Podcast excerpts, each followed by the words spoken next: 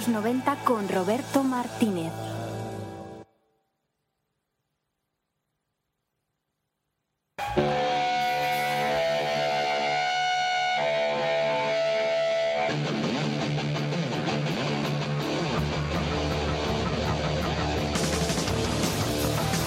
Buenísimas tardes, cuando se cumplen las 6 y 2 minutos de este jueves, sintonizas el 107.3 de la FM, sintonizas el programa Bienvenido a los 90.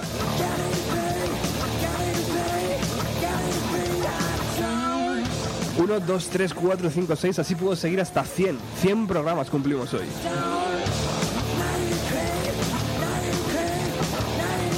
100 jueves aquí a vuestro lado en vuestra emisora Alcobendas San Sebastián de los Reyes a través de la FM o www.radiotopia.es para todo el mundo online.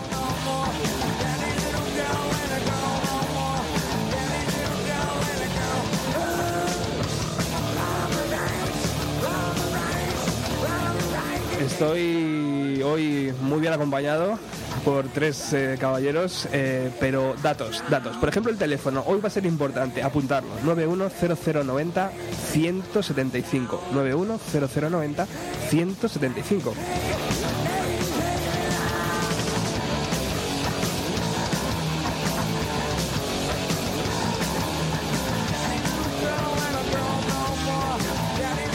Otro dato importante, hoy toda la música que va a sonar ha sido seleccionada por eh, gente que a través de un foro se ha ido conociendo, a través de un programa de radio antiguo ha ido conectando de nuevo con sensaciones y han hecho una lista de canciones impresionante y eso es lo que va a sonar hoy.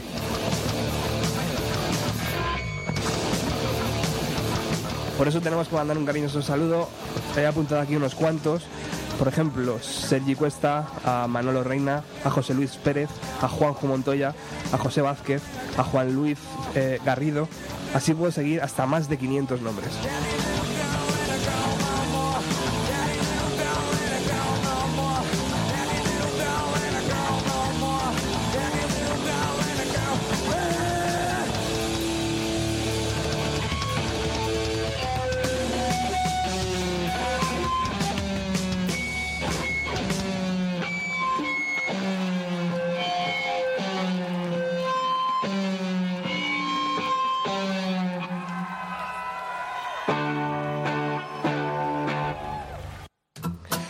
Y así teníamos que arrancar, por supuesto, con Negative Creep, con esa versión en directo de Nirvana eh, y con una de las canciones favoritas del el invitado de honor de hoy, Paco Pérez Brián.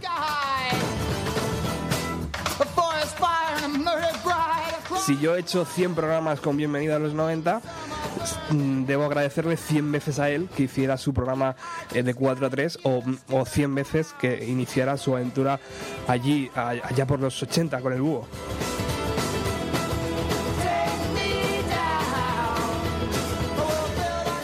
Si yo tengo un mínimo respeto y un mínimo amor por este medio de comunicación que es la radio, le tengo que agradecer mm, un millón de veces a Paco que me inculcara los fines de semana a través de sus vivencias el amor por esta, por esta, por este medio de comunicación.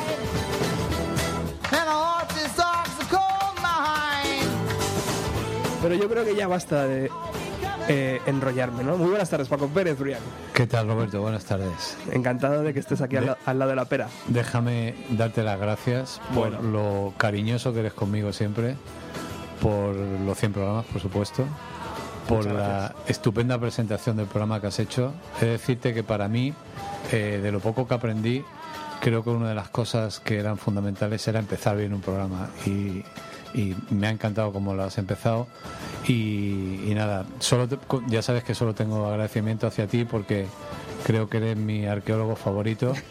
Yo me siento como Tutankamón y tú me vas y tú me vas quitando toda la toda la virutilla y esas cosas que se acumulan con el paso del tiempo y la historia y, y me hace recordar buenísimos momentos, ¿no? Y te lo agradezco pues muchísimo, ¿no? Hoy vamos a disfrutar de grandiosos recuerdos de aquellos programas, vamos a escuchar grandiosa música y os tengo que pedir perdón porque eh, estoy renqueante, toda la semana he estado entre el bien y el mal, ahí, eh, luchando, eh, pero al final est- estaba aquí. Esta mañana estaba incluso un poco afónico, pero ya sabes que el limón y el whisky son buenos amigos para estas cosas. Y además tenemos a, tenemos al doctor en casa Sí, sí, hoy, sí. o sea que, Sí, sí, sí, si algo falla, est- estamos en buenas que manos. estamos en buenas manos, ¿no? Bueno, 100, 100 programas, eh, te lo agradecía directamente a ti, eh, Bueno. mirándote a los ojos. Eh, y, y, y, y- y 200, y en el 200 volverás. Y, todas las veces, porque yo tengo la suerte de que todas las llamadas que te hago, tú siempre dices sí. Hombre, sería un imbécil y un gilipollas si, si, si te dijera que no, vamos. Es que además para mí es un para mí es un gusto. Yo creo que la última vez que me he puesto delante de una alcachofa es aquí contigo. Eh, eh, bueno, luego te contaré porque hace un mes y medio, cosas así, o tres meses, hice un amago de, de volver a la radio. Eh, mm, No de volver, hice un amago de idea de cómo volver a hacer algo. Y, y bueno, pues por una, por una circunstancia triste y, y tal, pues eh, no pude, no lo continué, aunque sé que a la persona que se lo propuse o se lo comenté eh, quiere hablar conmigo para, para, para intentar hacerlo, ¿no? Eh, pero bueno, que, que, que yo la última vez que, que, que a mí me encanta estar en una radio y más en una radio como esta, ¿no? O sea, que esta radio es como en la radio que, que en la que yo siempre me he desenvuelto porque para mí el locutorio, el, control, eh, el micrófono, el, eh, es el momento en el que tú estás con tus amigos y con la gente que no sabes cuántos son ni cómo son y tal, pero que sabes que, que- que estás recibiendo un- una respuesta de ellos y tal y cual.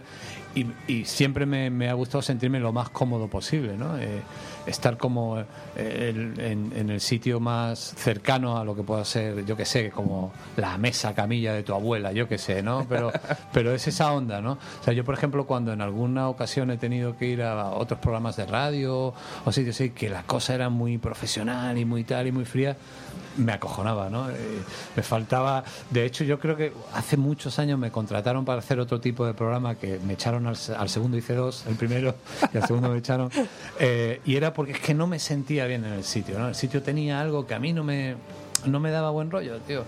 Y aquí es que se está muy bien, ¿no? Aquí estamos, eh, pues no sé, como, como en casa.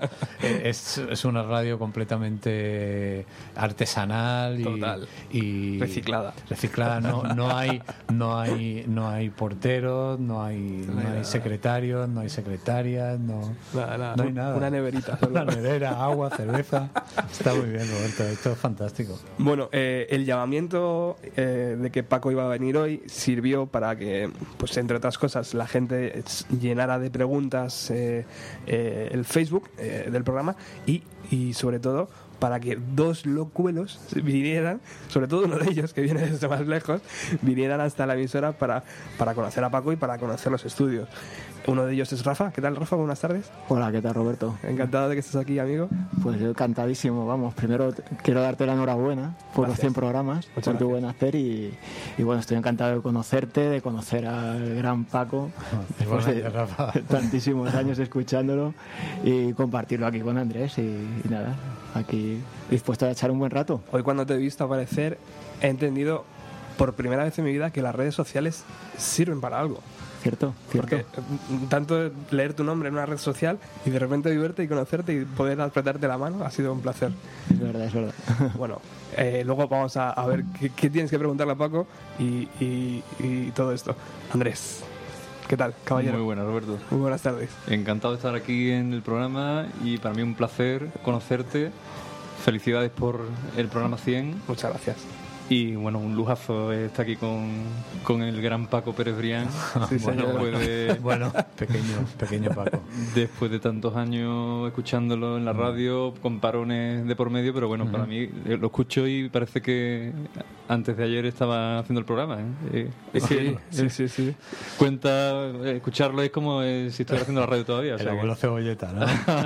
Andrés ha, ha tenido la valentía de cogerse el AVE y venirse hoy desde Sevilla.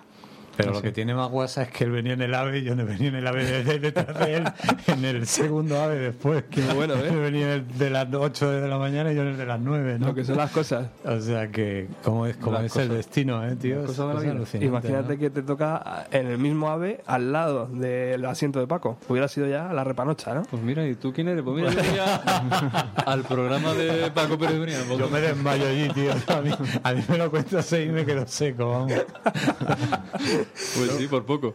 Bueno, eh, ¿cómo es Paco así de primeras? ¿Cómo, cómo os ha parecido? Pues yo lo veo en plena forma. Yo, la verdad está, es que está me- bien el tío, ¿eh? No sé, ya te digo. Me miráis bien. me No sé, no, haces no running, pasa el ¿verdad? tiempo. ¿Eh? ¿eh? Hace running, ¿verdad? ¿Ha hecho un pacto con el diablo o alguna cosa? Ha hecho un pacto con, con Bob Dylan, yo creo. Sí, más que con el sí, diablo. Sí, sí, sí. La verdad es que últimamente me cuido. Ya se llega un momento a, a una edad que, que hay que cuidarse, porque si no, pues ya te pones Claro. hecho un, Un cromo. un cromo, ¿no? Y ya eres cromo de por sí, o sea, ya tú tan camo, pues bueno, pues tío, por lo menos un poquito de, de aire fresco por la mañana, ¿no? Bueno, vamos a hacer un pequeño inciso en la música. eh, y ahora mismo seguimos aquí en Bienvenido a los 90 con Paco, con Rafa y con Andrés.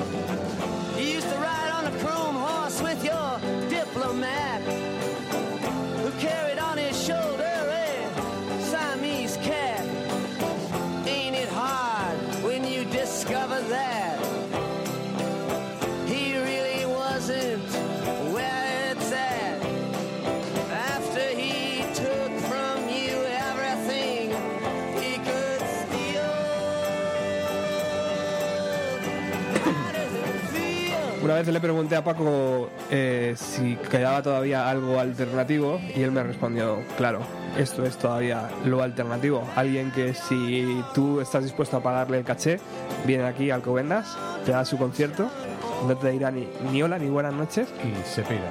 pero te dejará una noche gloriosa, ¿no? Eso es realmente lo, lo, lo alternativo, ¿no?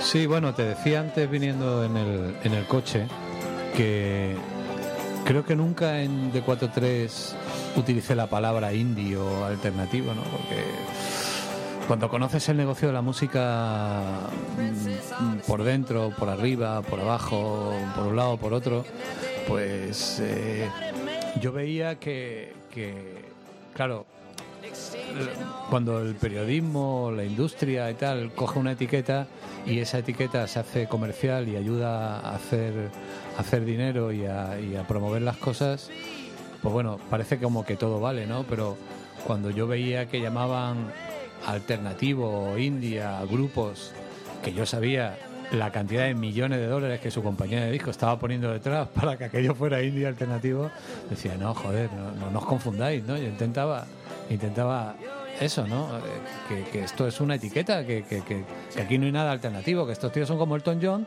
lo único que pasa es que llevan bermudas y con perillas de colores, pero pero que son igual que Elton John, ¿no? Estos tíos cobran un millón y medio de dólares por bolo y que tal y cual, ¿no? Total. Entonces, siempre llegué a la conclusión Eh, y, y- y- y para la gente que escuchaba de 4 a 3, eh, yo creo que. Espérate, que es que se me va el estéreo y me mosqueo, tío. A ver, ahora.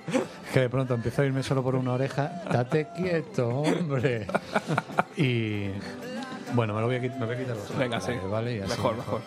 Y, y entonces, bueno, pues eh, llegué, llegué a la conclusión que, que- que- que el, el único alternativo que yo conocía en el mundo de la música era este tío, ¿no? Porque Dylan siempre fue contracorriente, siempre hizo lo que le dio la gana, siempre tuvo una poética brillantísima, eh, siempre me gustó ese ese rollo anti-industria del disco, pero al mismo tiempo conviviendo con ella, ¿no? Eso de, de llegar a Madrid, ir desde la compañía de disco de la Sonia, saludarlo y el tío ni mirarlo, ¿no? Seguir recto por su tal. Pues bueno, me parecía que, que estaba bien y, y- y que estaba en su, en su personalidad y tal. Y bueno, y por supuesto su música, sus canciones y tal. Y, y luego yo me monté cierta guasa con el Highway 61, que, que- que me parecía un disco.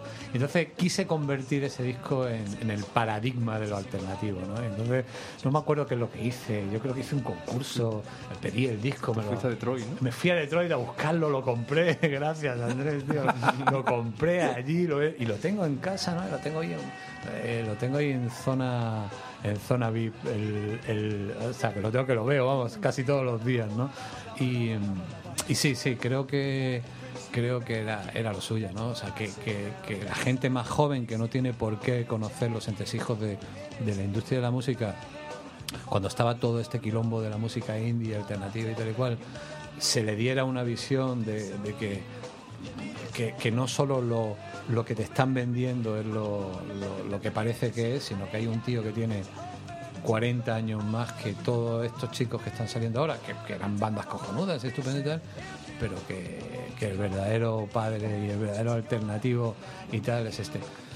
Y es así, o sea, porque, porque es mucho más difícil ser independiente cuando eres un tipo tan conocido y con tanta fuerza eh, como, como, como Dylan, ¿no? Entonces, pues, pues bueno. Esto de las, de las redes sociales y la radio 2.0 Ajá. sirve para, por ejemplo, hacer algo, algo tal que así. Está sonando Spin Doctor de fondo Ajá. y me pregunta Sergi Cuesta, eh, pregúntale ahora por el concierto del 93 de Long Island y la vuelta en tren que no llegaba. Hostia, es que yo creo que este chico, Sergi Cuesta, es uno Te de los acompañó. Claro, claro, claro, claro, claro. Mira, este viaje, este fue un viaje. Oh, madre mía, dices tu abuelo cebolleta, tío. Si es que.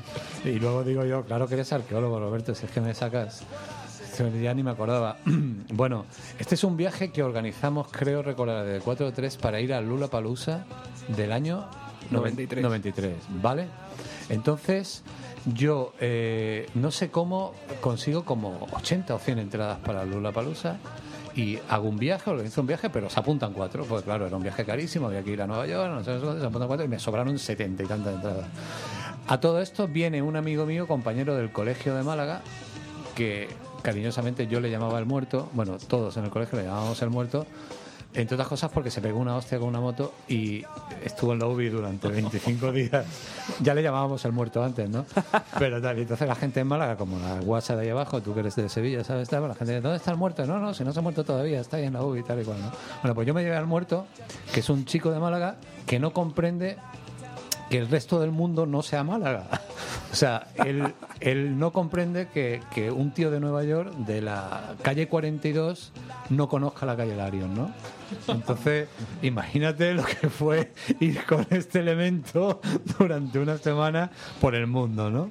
Y entonces todo empezó porque habíamos quedado con Chris que tocaban en St. John Beach, que es un, es un escenario que está en- encima del mar y luego una grada para no sé si son 10.000, 12.000 personas. Tocaban los Screaming Trees de teloneros y luego tocaba Cristóbal y, sus, catetos, como él le llama, ¿no? Entonces nos fuimos allí, llegamos a, a John Beach y tal, pero a la vuelta pues sí, creo que no había forma de volver a Nueva York y tal, pero bueno, fue mucho peor luego cuando fuimos a Lula Parosa para volver a, a, a Nueva York. Y, y sí, joder, Sergi, si me estás escuchando, tío, te mando un saludo. Te acordarás del muerto, claro, porque creo recordar que nada más que montarse en avión te contó un chiste de unos catalanes, o sea que también fue para matarlo, vaya. Porque, pero vamos, la criatura, la criatura es que es así, es un buen tío. Mi amigo Manolo Martí, el muerto. Estoy seguro que no nos está escuchando, ni siquiera. Yo creo que no tendrá ni teléfono móvil. Pues eh, Paco, todo lo, todo lo que hemos conseguido eh, agrupar de, de esos audios de, de Ajá. 4 a 3 nos ha servido para abrir otro cajón llamado el búho. Ahí hemos encontrado eh, momentos gloriosos. Madre mía. Eh, y yo creo que es un buen momento, de hecho, para... Lo hacemos al principio y así nos lo quitamos de en medio para mandar un... Allá, allá donde está, allá donde esté, ¿no? Ah, sí, A- claro. a- al compañero caído. A mi querido Morante, sí, el búho, el búho es un programa que, que, bueno, e- es el primer programa de radio que hago en mi vida, bueno, el segundo, pero o el tercero, pero verdaderamente el primero para, para mí, ¿no? Y yo, bueno, eh, me vengo a estudiar la carrera de publicidad aquí en Madrid y ya estando en primero, pues una noche me encuentro un vecino mío de Málaga, Pedro Lozano, con el que me vi el otro día, además. Y, y medio bolingas en una noche de sábado ahí por Moncloa. Le digo, pero este verano vamos a hacer un programa de radio. Entonces fuimos a Málaga, eh, a la emisora y tal, y claro, como estábamos en la Facultad de Ciencias de la Información, llegar a, una emisora donde la locutora más conocida era María Teresa Campos. Y unos tíos con 18 años que, que, que venían de la facultad, que éramos la tercera o cuarta promoción. Entonces, pues bueno, pues nos abrieron las puertas, que luego nos las cerraron, ¿no? Porque cuando nos dieron el programa, Pepito, el portero, no nos abría hasta un minuto antes de empezar el programa, que era acojonante. ¿no? Nos veía con unas pintas que no nos abría la puerta, el hijo puta. A ver si van a hacer algo a la campo. hasta que falta un minuto. No, no, porque la Campos está. O sea, entramos a trabajar en la radio porque eh, el director de aquella época, que era un tipo entrañable y ya desaparecido también, eh, y que ahora no me voy a acordar de su nombre, pero bueno. eh, de pronto le había caído una cosa que se llamaba FM, frecuencia modulada, y no sabía qué es lo que era. Ahí me han montado un estudio, de- es una frecuencia nueva que... Pero claro, dice, yo creo que en Málaga nadie tiene un aparato. O sea, eh, digo, bueno, pues para nosotros está bien. Pues, bueno, decíamos, claro, si nosotros tenemos ni puta idea, no hemos hecho nunca un programa de radio, me pones ahí en la onda media y me destrozan, me, me, matan, vamos, no duro ni un segundo aquí, ¿no? Entonces, pues bueno, fue, fue, una, fue una buena, un buen aprendizaje. Que, que creo que ahora, pues efectivamente, hay academias donde tú haces programas o prácticas o emisoras como esta que harán que un día Roberto acabe en una emisora, le hagan un ofrecimiento a otra emisora y tal y cual, etcétera, etcétera, ¿no? Entonces, eh, hicimos ahí unas prácticas de verano y ya al volver aquí, eh, yo, joder, nos ha gustado mucho la experiencia, tal, porque no nos ayudáis. Pues ir a Radio Juventud de Madrid, que era la emisora eh, hermana, digamos, de la que habíamos estado en Málaga y tal, y ahí nos dieron un, un rollo tal. Y bueno, lo voy a hacer más corto tal, y llegamos a hacer el búho, ¿no? Y de pronto nos vimos que éramos el programa de por la noche de 11 a 2 de la mañana que competíamos con José María García. Ahí porque, nada. Porque que- ahí en nada. Pero claro, no había todavía televisiones, o sea, estaba la 1 y la 2. Y, y poco más, ¿no? Entonces, y nosotros éramos cuatro tíos frikis de 18 años que a las 11 de la noche, después de todo el día, la facultad, para arriba y para abajo y tal, metiéndonos a este mundillo, pues eh, éramos como, como, como cuatro petardos eh, explotando cada cinco segundos, ¿no? Y bueno, y por ahí configuramos un... Ya, hombre, yo ya venía con la movida de Málaga, porque es que la, movida de Málaga era muy heavy, porque ya como era un programa que sabíamos que no nos escuchaba nadie, hacíamos unas perrerías increíbles, ¿no? Entonces, eso lo fuimos adaptando en el búho, que también cuando empezó no nos escuchaba nadie, porque era una emisora que se estaba reciclando y tal, y empezamos a crecer. Era una emisora que, que se llamaba Radio Juventud de Madrid, que luego se llamó Radio 4, que luego se, no, que luego se llamó Radio Cadena, que luego se llamó Radio 4, que luego se fue a la mierda y que luego nos llevaron a todos a Radio Nacional y ya, bueno, pues allí nos reciclaron como pudieron, a uno de una forma y a otro de otra y tal y cual, ¿no? Y era una emisora que también ha fallecido hace un par de meses, lamentablemente, Antonio Fernández, que hacía una hacía cinco horas por la mañana. Eh, él hacía un programa donde ponía eh, una música muy, muy americana, muy soul, los discos de Chicago, eh, Average Weight Band, los primeros discos de, de Jackson 5, Michael Jackson, toda esa onda, ¿no? Ray Charles, tal, lo hacía increíblemente. Y desgraciadamente también le dio un infarto hace poco y, Antonio falleció y, ya no está con nosotros. Luego estaba Antonio San José, que por la tarde hacía un programa de cantautores y tal y cual, y luego llegábamos los bandarras de por la noche, que éramos el búho, ¿no?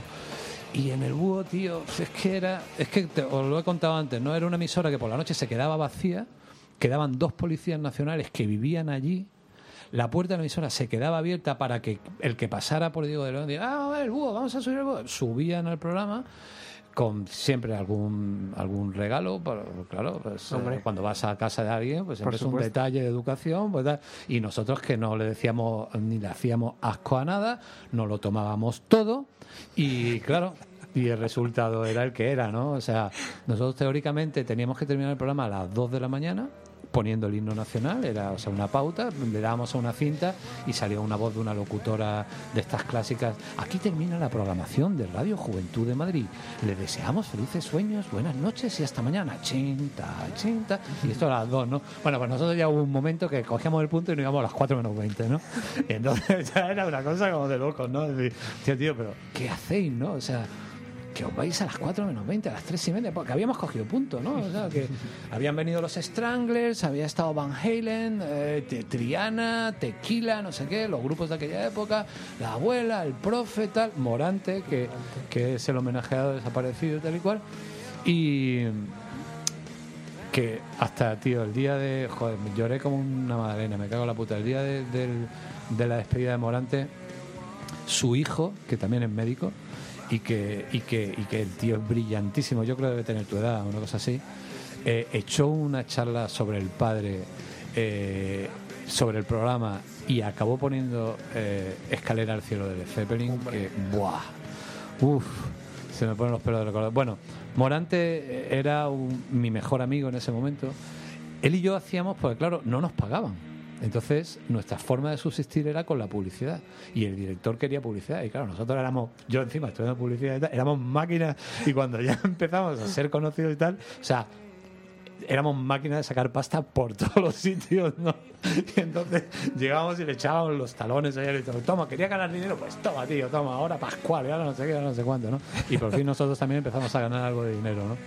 Y, y luego Pedro, que él no, no hacía un- no, no tenía un, un- personaje en el programa al principio, lo acabó adquiriendo porque eh, él era hablaba así muy flojito y entonces era muy incordiante, jodía mucho, ¿no? Era como y decía y su rollo eran las alineaciones del Atlético de Madrid porque era del Atlético, era, era muy surrealista, ¿no? Su papel era completamente surrealista, ¿no? Y el profe que, que, que era genial y que lo sigue siendo, pues bueno, el profe contaba, pues por ahí me imagino que tengas alguna de las charlas del profe, ¿no? Hoy voy a hablar de la prudencia, porque la prudencia, no sé qué. Y le daba unas charlas magistrales, tío. Todo esto, ahí un poco tocados del ala, con los cigarrillos y tal y cual.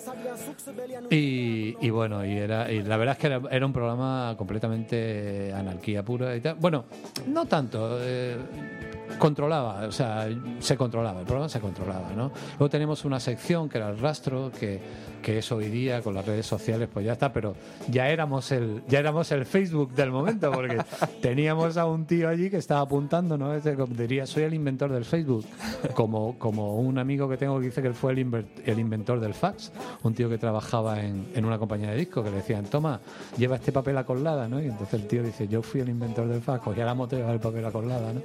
Pues, en fin, se me ha ido la pinza. Pues el búho era esto, ¿no? El búho era un, el era, pues es un programa muy divertido, muy, muy, muy, muy, con mucho contenido, porque toda la música pasaba por ahí y con muy buena audiencia. O sea, es que nos escuchaba casi toda la ciudad.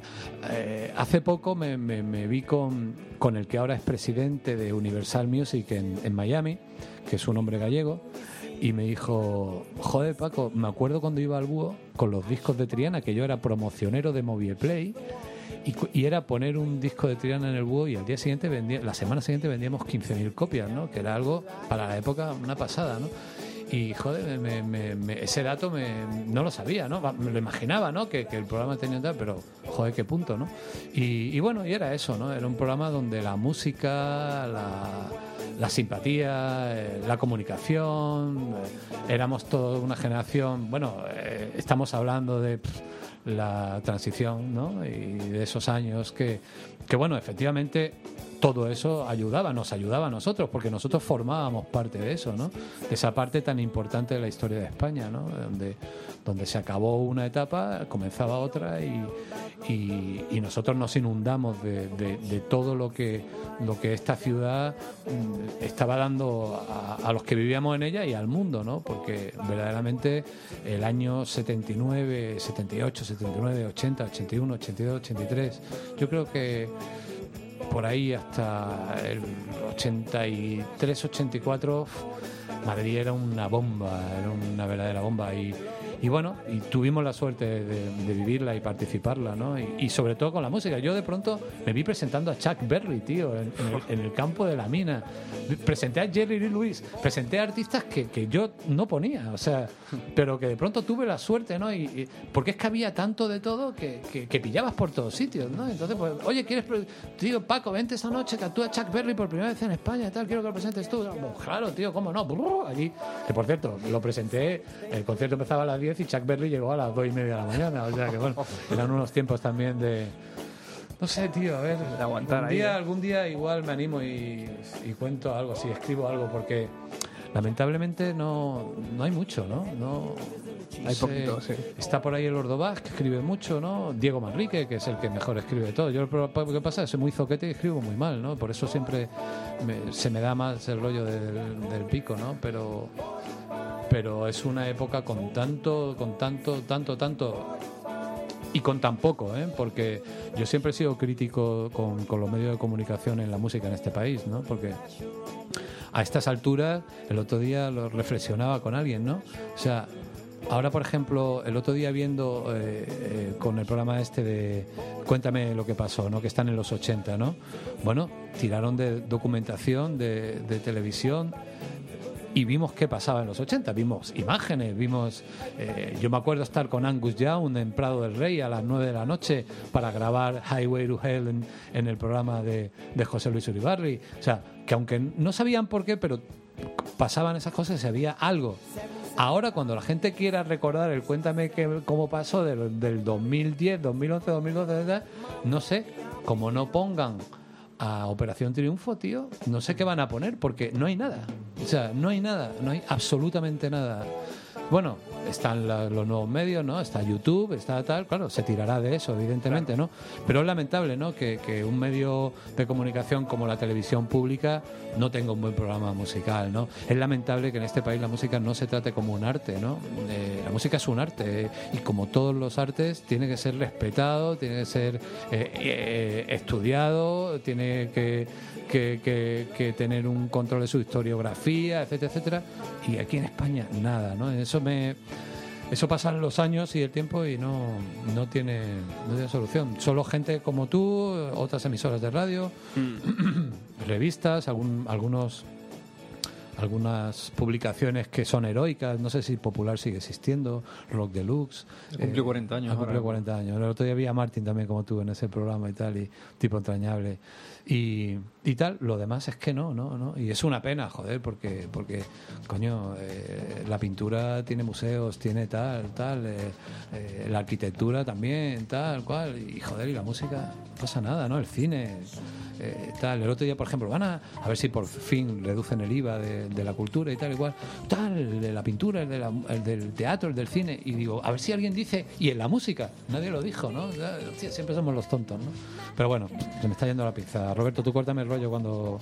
Uno se da cuenta de, de- la magnitud que tuvo el búho, volviendo al búho, eh, de, eh, sobre todo por las grabaciones que la gente tiene. O sea, yo imagino que no era tan fácil tener aparatos que grabaran radio. En aquella época era el casete, Roberto. La gente tenía un lorillo con que era radio y casete y entonces le daba al play y al record y te grababas el programa entero y, o sea, te hacías tu postcat.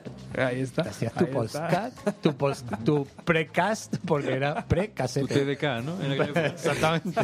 Hacías tu TDK. Bueno, pues eh, es bonito ver la, eh, la importancia del búho, eh, porque al- incluso al ser más atrás en el tiempo, de, de, desde 4 a 3 y la tecnología, ¿no? Imagino que no era la misma en los 90 que en los 80, estaba un poco más ahí todavía llegan, llegando. No te lo imaginas cómo era la tecnología. Claro. Yo subí una sería vez- igual que esto, imagino. Bueno, más yo más de una vez mm, eh, subía al estudio por la antena.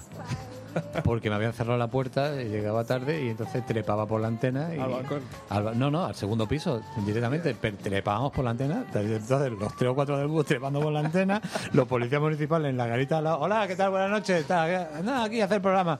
¿Y, qué hacéis por la antena? No, es que la ha cerrado la puerta, tío. Se ha ido el portero, la ha cerrado con llave, no traemos la llave y tal. Y el programa empieza en tres minutos. Bueno, vamos a subir. Y nada, bien. No, la tecnología siempre. Bueno, eh, tenemos aquí a Rafa y a Andrés que están con los ojos ahí, súper abiertos, escuchando todo lo que eh, comenta Paco. Es vuestro momento. Uno de vuestros momentos va a ser este: preguntarle. eh, Que no sea difícil. eh, ¿eh? preguntarle a, a quemar ropa, sin miedo.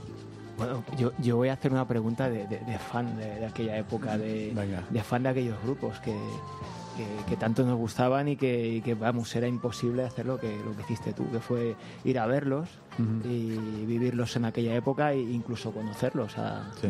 a los líderes de estas bandas como, como Kurt Cobain, Eddie Vedder o Line Staley. Y no sé, yo quería que nos contaras un poquito, pues no sé, las, las impresiones de al conocerlos a ellos y bueno, y de, y de poder haber asistido a esos conciertos, cómo, cómo se vivían, cómo se sentían en aquella época. Bueno, para, para mí es que además eh, lo que pasa con D43 es que yo después de 10 años haciendo el búho y de, y de comunicarme con una generación, de pronto eh, me, pegué un año sabático y tal y cual, o dos o algo así. Y un día eh, voy a, ver al director del, de Geffen Records en España y me dice, tío, tengo aquí un disco que es un grupo que están lanzando en Estados Unidos y tal y cual y, y no sé qué hacer con ellos porque aquí, claro, como tal, rock, no sé qué. Y me dio, eh, me dio un disco de Nirvana, ¿no? Y yo, joder, cuando llegué a casa y lo escuché dije, hostia, esto, esto, esto qué es, ¿no? Yo ya estaba leyendo, ya, ya estaba viendo todo lo que estaba pasando en Seattle, yo creo, eh, la película Singles y to- todo ese nuevo movimiento de rock underground, y me gustaba mucho que a todos estos chicos les gustaran los Beatles y Led Zeppelin, ¿no? Me parecía algo, porque el punk había sido muy desagradable, ¿no? Había sido, mm, quiero decir, desagradable con ciertos artistas, ¿no? Eh, a- a- el otro día escuchando el, el Do You Remember de Rock and Roll Radio de los Ramones, eh, el trabajo de Phil Spector en la producción y tal, me estaba alucinando y tal y cual, eh, o, o- o el Good Save de Queen de los Pistols, o cualquier tema de los Stranglers, el punk era cojonudo, o muchas de las cosas del punk, pero siempre me, me molestaba que, que no fueran respetuosos con, con, con algunos artistas, pues, pues no sé, como los propios Beatles y tal y cual, pero bueno, formaba parte de, de- de la imagen de, de ese momento. Y, y también venía bien para, para la música, ¿no? En el mundo del arte ha pasado 20.000 veces, ¿no? Con, con los dadaístas, los surrealistas en la pintura y tal y cual y tal, y en la música pues digamos que los dadaístas y esa época de ruptura y tal fueron los punk y tal, y luego cuando llegaron estos tíos de, de la costa ah, oeste eh, en Estados Unidos, mm, como diciendo somos el penúltimo suspiro del rock and roll y tal y cual, y nos gusta Led Zeppelin, y nos gustan los Beatles, y, y nos gusta hacer esto y lo otro y tal y cual, pues cuando yo ya escuché el disco de Nirvana, eh, escuché el primer álbum y, luego y luego ya cuando escuché Smell Like Teen Spirit, dije, hostia, tengo que volver a la radio, ¿sabes? Eh, fue como fue como el, petardo en el culo, ¿no? Eh, Yo estaba estaba bien, estaba vago, estaba bueno, estaba de puta madre porque porque cobraba y no curraba, o sea, estaba- me había me había un director me había me había clausurado el búho de una forma tan cutre y tan Uf, fue muy feo, ¿no? Pues Nos dijo que se acababa el programa en mitad de un pasillo y tal, y me pareció después de todo lo que había pasado, ¿no? Y me dijo, y yo le dije, bueno, ¿y ahora qué hago? Y me dijo, ah, pues búscate la vida, ¿no? Entonces, pues me fui a mi casa y, cuando pasaron un año y medio me llamó y me dijo, tío, ¿tú no curras o qué? Dije, me dijiste me busque la vida y no me la encuentro y tal. Y dijo, anda, vente para acá y ponte a currar y tal, ¿no?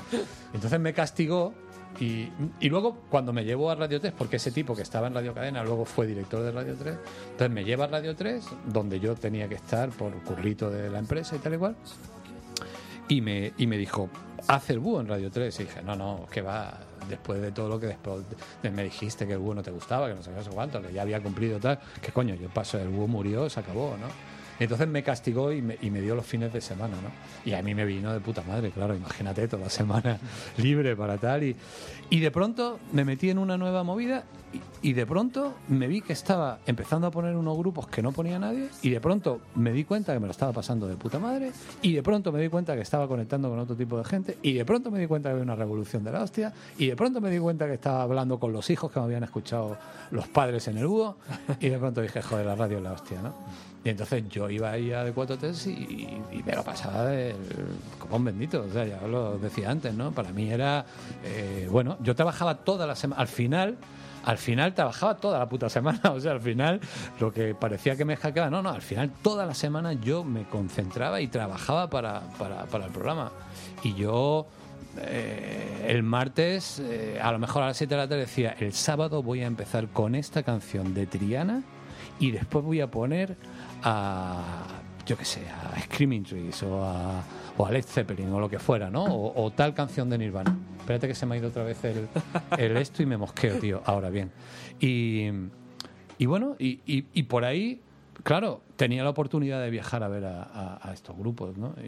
Y por ahí las compañías empezaron a darse cuenta que había un tío en la radio que estaba poniendo eso, que pues claro, una compañía de discos cuando tiene un material que nadie lo va a poner, pues, pues, pues tío, pues o no lo sacan en España o lo sacan y no se entera nadie, ¿no? O sea, porque si dicen, joder, si, si todas las radios están poniendo a Rihanna, ¿para qué coño voy a sacar yo un disco de unos tíos que cantan en, en Zulu y, tocan con bongo? Pues, pues no lo saco, ¿no?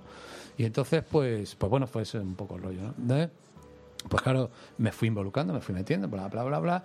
Y como yo ya tenía, pues bueno, la chepa un poco curtida de, de tantos años también currando y tal, pues conocía los mecanismos para tal. Entonces, claro, cuando tú ibas a una compañía de discos y decía, oye, tú tienes un grupo que se llama Alice in Chains, ¿no? Ah, pues sí, sí. Oye, y tocan mañana, eh, dentro de una semana en Chicago, ¿no? Ah, sí, sí. Pues tú me podrías conseguir un par de entradas. Hombre, claro, por supuesto, tío. Y una entrevista. si quieres, pues, venga, que me piro. Y yo me piraba, ¿sabes? Y yo me lo gastaba y tal, bien, me lo pasaba bien, tío. Y, bueno, y a veces, y a veces eran las propias compañías o el, el propio grupo quien te invitaba, porque tienen un presupuesto, pues como cuando estrenan una película y llevan a Cannes a la peña, pues bueno, pues a ti te llevan y tú ibas de España como el único valiente que le interesaba ese rollo, ¿no? Y yo, claro, yo me apuntaba a todas las que podía y más, ¿no? A, bueno, las que podía y a las que me gustaban, ¿no? O sea, mí me decían de ir a ver a algo que no me interesaba y pasaba, ¿no? Por, muy bonita que fuera la ciudad donde fuera el concierto, ¿no? Y, y nada, y, bueno, y a Nirvana, pues claro, a Nirvana, es que empecé a poner a Nirvana y- y yo te decía, o sea, yo descubría cada... eh, no hay nada, Roberto lo sabe perfectamente, no hay nada mejor en la radio que poner, en la radio musical, que poner una canción que tú sabes que, que esa canción le está dando vida a la gente, ¿no? Porque al primero que te la está dando es a ti, ¿no? Y, tú sabes que ahí hay algo potente, hay una emoción, hay, hay, un, hay un algo intangible, yo que sé, que, que, pero, pero que tú lo notas. Y, y- pero la radio es un medio así, o sea, mm, te, te rebota rápidamente, ¿no? Y, bueno, y claro, cuando, cuando paralelamente a mi ilusión por cada sábado y domingo poner y descubrir canciones y canciones y cosas del grupo y tal y cual, ver cómo el grupo crecía como la espuma en su propio país, cómo eh, devoraban las audiencias, las listas y tal y cual, pues bueno, cuando veo que, que va, que va a hacer un concierto en Hawái, que se casa al día siguiente con Courtney Love y tal y cual, pues eh, fui a- al que me dio el primer disco, a- a- que, se llama, que se llama Carlos Ituiño, y dije, oye Carlos, yo creo que hay que ir a Hawái, tío, a ver el bolo de Nirvana, ¿no? Y dijo, sí, sí, sí. Y, tal. y entonces hablé con mi amiga Beatriz Pecker y dije, vea, me voy a ir a ver a estos. Tú tienes un programa que se llama Rocopop en la primera cadena, que lo ve mucha gente. Yo que tú iría. Ay, la Pecker que es muy total. Ay, pues mira, pues sí, pues". Pum, y allí se plantó, ¿no? Luego, luego, luego me mosqué con ella. Luego me mosqué con ella allí. Bueno, con ella y con Daniel, con su marido. Porque, porque, porque les di una vuelta, alquilé una furgoneta en Hawái y les di una vuelta por la isla. Yo cuando cada vez que voy a Hawái, no sé por qué me da por alquilar una furgoneta, parece que yo en mi vida si no tengo una furgoneta no sé nadie, ¿no? Tengo tener una la fregoneta. Y entonces le di una vuelta por la isla Y se mosquearon conmigo porque llevaba todo el rato y a toda hostia los discos de Nirvana. Joder, tío, descansa un poco, tío, tal, no sé qué, ¿no? Pero, tío, vais a ver mañana el mejor grupo de rock del mundo. ¿Cómo me puedes decir aquí, tal, que están viviendo un momento histórico, que quite esto? ¿Qué quieres que ponga? Joder, no me jodas, tal cual, ¿no? Yo era muy violento en ese tema, ¿no? Y, tal, y luego fui a ver a Jam a la otra isla, a Maui, y también alquilé una furgoneta. Pero esa vez, esa vez iba con Joaquín Luqui, que en paz descanse, y con Julián Ruiz, Qué grande, Joaquín. que, que, que, que ahora está por ahí, hace tiempo que no lo veo. Y que también me dieron un viaje en la furgoneta para matarlo a los dos, pero sobre todo a Julián Ruiz, no, el pobre Luqui no. El pobre Luqui se portó muy bien, pero a la Juliana casi la mató. Pero bueno, pero bueno, es que era, es que era, es que llegó un momento en que pensábamos que no iba a salir un aborigen con un, con un hueso en la nariz y tal, pues, pues yo me perdí ya por unos, por unos sitios muy raros y ya empezábamos a ver una gente muy rara y digo, hostia tío, ¿dónde estamos, no? Eh, Hay, hay eh, bueno, 45 minutos de programa ya, ¿eh? Sí, ¿no? Tú fíjate. ¿Esto cuánto dura, Roberto? Esto lo que es- nos queda una hora y cuarto, nos queda. Vamos a, ¿Te has respondido, Rafa? Sí, sí. Sí. Bueno, Está- perdona, perdona, creo que no. creo que no le he respondido. ¿Estás contento con la respuesta? Que había Sí, sí, preguntado. mucho más. Bueno, total, que al final, tío, era cojonudo verse con los grupos. Y, y ¿sabes lo que pasa? Que siempre, cuando tú estás con un artista bueno, cuando tú estás con un artista de verdad, el artista de verdad es, es normal, es una persona normal y corriente. El que no es artista, el que es un mortis, es un gilipollas. No falla. Eso es la prueba del algodón, tío. O sea, tú estás con David Bowie, estás con un tío normal y corriente, puta madre. Estás con Kurt Cobain y estás con un tío pues, normal y corriente. Hombre, estás con un tío que acaba de tocar delante de 20.000 personas, que se acaba de pegar una ducha y que está el tío, tú le mirabas la cara y que estaba echando chiribitas por todos lados porque si es alguien que está dos horas en una radio y sales de aquí, que no te puedes dormir hasta que pasan cuatro horas porque sales como un, como yo que sé, como, como un un flan ahí temblando y tal, Sí. pues está. Pero son gente completamente normal. Entonces, pues claro, era muy fácil, o sea. Y, y más, mira, recuerdo una que a mí me encantó y esta la conté en de 4.3 y vamos, y, están las cintas por ahí. Yo fui a, a Sydney al, al festival eh, Big Day Out a ver a Rage Against the Machine. Eh, me había cogido un mes de vacaciones y me apetecía ir a Australia, no había ido nunca y, me busqué la excusa para, para... No hay nada mejor que los viajes culturales, como todo el mundo sabe. Entonces, pues, eh, ahora me ha dado últimamente por ir a ver piedras, pero en aquella época, bueno, rock and roll, pues casi lo mismo, ¿no? Y tal, eh. Y me fui a ver a Rey X de Meche. Entonces fui a su compañía de discos y la chica de la Sony, oye, oye, oye, es imposible, porque mira, porque es que es un grupo, pero que a todo el mundo dicen que no me entrevistan nada. Uy, además allí en Sydney, oye, oye, hola, bla, bla, bla. Y bueno, mi tía, déjalo, ya está. Si no me consigues la entrevista, déjalo, no pasa nada. Yo voy a ir a verlo, por lo menos me consigues la entrada para el festival, ¿no? Vale, pues cojonudo, estupendo, ¿no? Entrada sin problema, tal, vale, bien. Luego fui al director de Radio Nacional de aquella época, se duró poco, afortunadamente. Y, y le digo, oye, mira, que, que me voy a Australia a entrevistar a este grupo, a intentar entrevistarlo, a ver, hacer un reportaje sobre Rey Seguin de Machín. ¿Rey Seguin de qué? De Machín. Pero no de Antonio Machín, sino de la máquina de la rabia. Y tal, igual. Y me dice el tío, no te pierdas esta, Roberto, el director de Radio Nacional de España del año pues yo qué sé, sería el 92, 91, 93, yo qué sé. Y me dice, ¿y si te partes una pierna estando allí, qué? Y le digo, ¿y si te cae a ti ahora mismo el despacho encima de la cabeza, tronco? ¿Le harías un favor a la radio? De puta madre, ¿no? Pues no, no, no me caí ni me pasó nada, ¿no? Y entonces, cuando estoy allí, tumbado en, en una zona del festival a las 4 de la tarde, se abre la puerta, una de las puertas que daban así como al backstage y tal, y veo que sale Zack de la Rocha con, con, su, con su tío de seguridad y con, y con el tour manager o algo, y, que, y me doy cuenta. Entonces, automáticamente me levanto, "Rob", yo no soy así, no, no tengo, no soy un tío mitómano, pero me levanto y digo, hey Zack, eh, bla, bla, bla". Eh, se para, el tío me ve, tal, mira, que, que, que es que he venido de España a ver el concierto y, eh, llevo dos meses intentando hacerte una entrevista con Sónico, tal, le dije el nombre y que no. Dice, tranquilo, tío, después del concierto, estate aquí y, hacemos la entrevista. Pues puta madre, ¿no? El concierto y efectivamente, tío, termina el concierto y a la media hora sale el tour manager y me dice, oye Paco, pasa para adentro. Y estaba eh, el grupo, eh, los Reyes tenían un camerino como ellos se merecían, evidentemente, con un Porsche, mm, era verano, allí en Australia y tal, un Porsche tal, y el tío me esperaba con una botella de champán frío y tal. Y claro, tú, hostia, tío, lo que la compañía de discos no me pudo conseguir, mira qué fácil ha sido, ¿no? Y, y tal, ¿no? Y, to- y hicimos la entrevista, ¿no? Y, Y de repente los fans españoles tuvieron acceso a Zaz de la Rocha. y claro, bueno, y, y- y- de pronto yo pude. Yo creo que nadie en España ha entrevistado a Zac de la Rocha. Yo creo que es la única entrevista que Seguramente. no sé dónde estará, pero bueno, eh, pues ahí está. Yo doy fe que la hice y tal, ¿no? Sí, y, hombre, y está, pa- está. y pasé con él una hora allí sentado, nos- ah, bebimos la botella de champán, de puta madre, me pasé muy bien. Y coronó mi viaje de una forma fantástica, ¿no? Entonces tú me preguntabas, ¿qué tal eso? Pues lo mejor, ¿no? Lo mejor porque cuando estás con artistas de verdad es un gustazo. ¿no? Qué grande. Bueno, Andrés, tu turno. Pues nada, la verdad que son muchas preguntas las que se me ocurren. Mm, Yo creo que hemos hablado de esto antes del programa.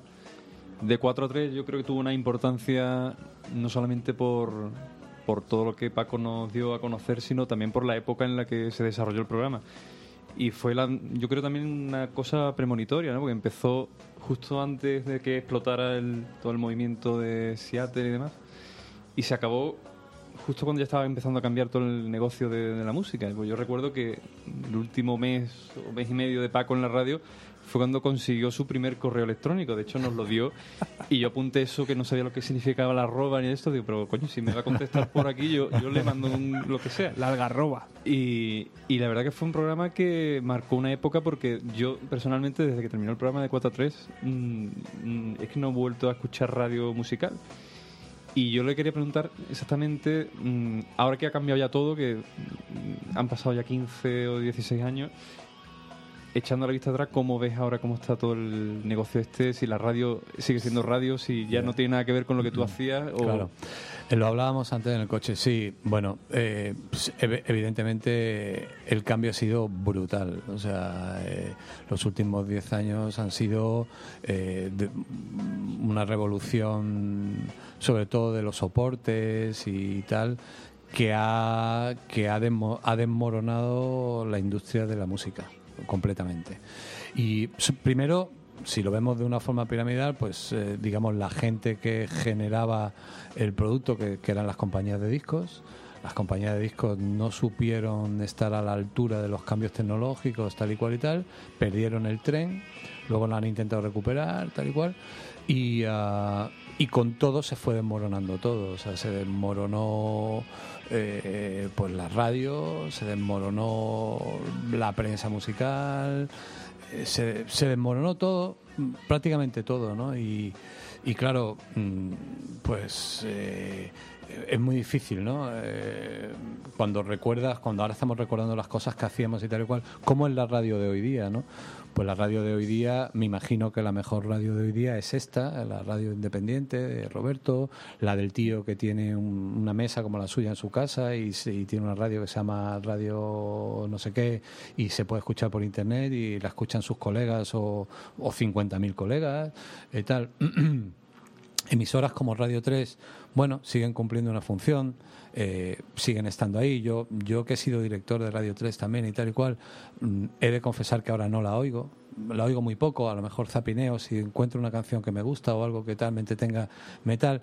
Si no, a lo mejor me cuesta trabajo, ¿no? Si tal, y, me pasa otra cosa. Pero generalmente en, me- en la radio que puedo oír ahora mm, no me paro casi nada porque porque porque yo la radio de ahora se llama Radio Rihanna, o sea, no, porque es todo el rato Rihanna, que por otro lado me parece una cantante estupenda, ¿no? Y que algunas canciones me parecen cojonudas, pero pero que no, que se ha acabado, o sea, eh, el otro día yo solo cavilaba, ¿no? Y, y como, como sabéis, así en los últimos años me ha dado un poco por, por, por el mundo del arte y tal y cual, y estudiar un poco eso. Eh, el otro día hacía, me gusta mucho hacer equivalentes con la pintura, ¿no? Y entonces decía, los Beatles, ¿qué serían los Beatles? Que por cierto, he traído solo dos discos, Roberto. Uno de los Beatles y, y este de Nirvana, que no sé si tú tienes. Ah, qué bueno. Sí, este lo ponía yo mucho. Este me encantaba la versión que hicieron de Smell Teen Spirit en, en el programa de En el Top of- en el Top of- of the Pops, ¿no? Porque los ingleses, como son como son, pues estos vendrían de hacer tropecientos mil bolos más matados que matados y le dijeron, aquí hay que cantar en directo sí o sí, si no, no haces el programa. Y entonces el Kurt se lo cantó de una forma... Porque por otro lado es ridículo, ¿no? Haces el, el playback, lo que le llaman half playback, ¿no? Pones, pones la música en playback y cantas encima, que bueno, la- estás haciendo la mitad, ¿no? Y, tal, ¿no? entonces tío hizo una versión de Melody Spirit brillantísima, ¿no? Eh, ¿Por qué contaba esto? Se me dio la pinza. El... Se me dio la pinza. No, estamos hablando de, de, de, de- de cómo estás viendo ahora el tema de la radio, de que pones Radio 3, Ah, escuchas bueno, una ah, sí, canción. sí. Sí, eso, que, que cómo, cómo está un poco el mundo de la radio. Pues eso, que está hecho un poco una mierda. Yo, eh, no sé, se me ha ido la pinza, no, pero quería contar algo, no sé por qué coño se me ha ido. Ah, esto de los Beatles. eh, joder, me jode perder la... Esto, que tú que... Bueno, vamos a decir, vamos a decir, Roberto, presenta bien a, Eh, hombre, por A- supuesto. Andrés. A- Andrés es. es- a- como co- hoy Roberto me ha mandado un WhatsApp esta, esta tarde diciendo vienen dos vienen dos amigos oyentes de 4-3 y, y uno es de Castellón, el otro de Sevilla Sí. y yo digo, joder, qué responsabilidad y me dice, pues joder, pues encima eh, uno de ellos es, es cirujano Sí, señor. y dice, para que veas que no solo los bandarras te escuchábamos, ¿no? y, y cuando me pregunta a Andrés, digo, ¿qué, ¿y qué, qué rajas? Y me dice, yo cabeza, soy neurocirujano, ¿no? O sea que, El top. que ¿no? tener una buena cabeza aquí con una mala cabeza como la mía, pues me da una seguridad. Entonces, ¿tú crees que esto es malo lo que me pasa, Andrés? Que se me vaya la pinza. En la consulta se ven cosas peores. No bueno, bueno, pues no sé, tío, lo que estaba contando. Que sí, que ha habido una. Ha habido una... Ah, bueno, sí, ya, ahora me, tal, que, me, que- que me gusta comparar lo, de, Ah, lo del arte, la pintura y Ah, tal. Y vale, entonces yo tal, decía, los Beatles, joder, pues los Beatles, ¿qué serían los Beatles? ¿Qué creéis que serían los Beatles en el mundo de la pintura? ¿A, a qué movimiento o a qué, a qué época de la historia del arte eh, pondríais a los Beatles? A ver si coincidimos. A ver. A ver. No lo sé. Por ejemplo, no, ¿eh? en el Renacimiento, tío. Sí, ¿no? O sea, por ejemplo, la música clásica, eh, la música romántica, tal, siglo XVIII, XIX, tal, XVII, tal, serían los griegos, ¿no? Los pondremos ahí con los griegos, ¿no? Y tal y cual, un poco de Bizancio luego y tal y cual. Los Beatles son, o sea, eh, Brunelleschi, Leonardo, Rafael y Miguel Ángel. Claro. O sea, Lennon y McCartney, Miguel Rafael, tío. Es que está, está- o sea, uno el dibujo, el otro el color, tío. Es que, que es perfecto, ¿no? Vale. Entonces, haciéndome estas pajillas mentales que me gustan, eh, luego pasaba, ¿no? Vale, bien. Y, ¿y el heavy metal qué sería? Eh, en pintura. O sea, el pop art.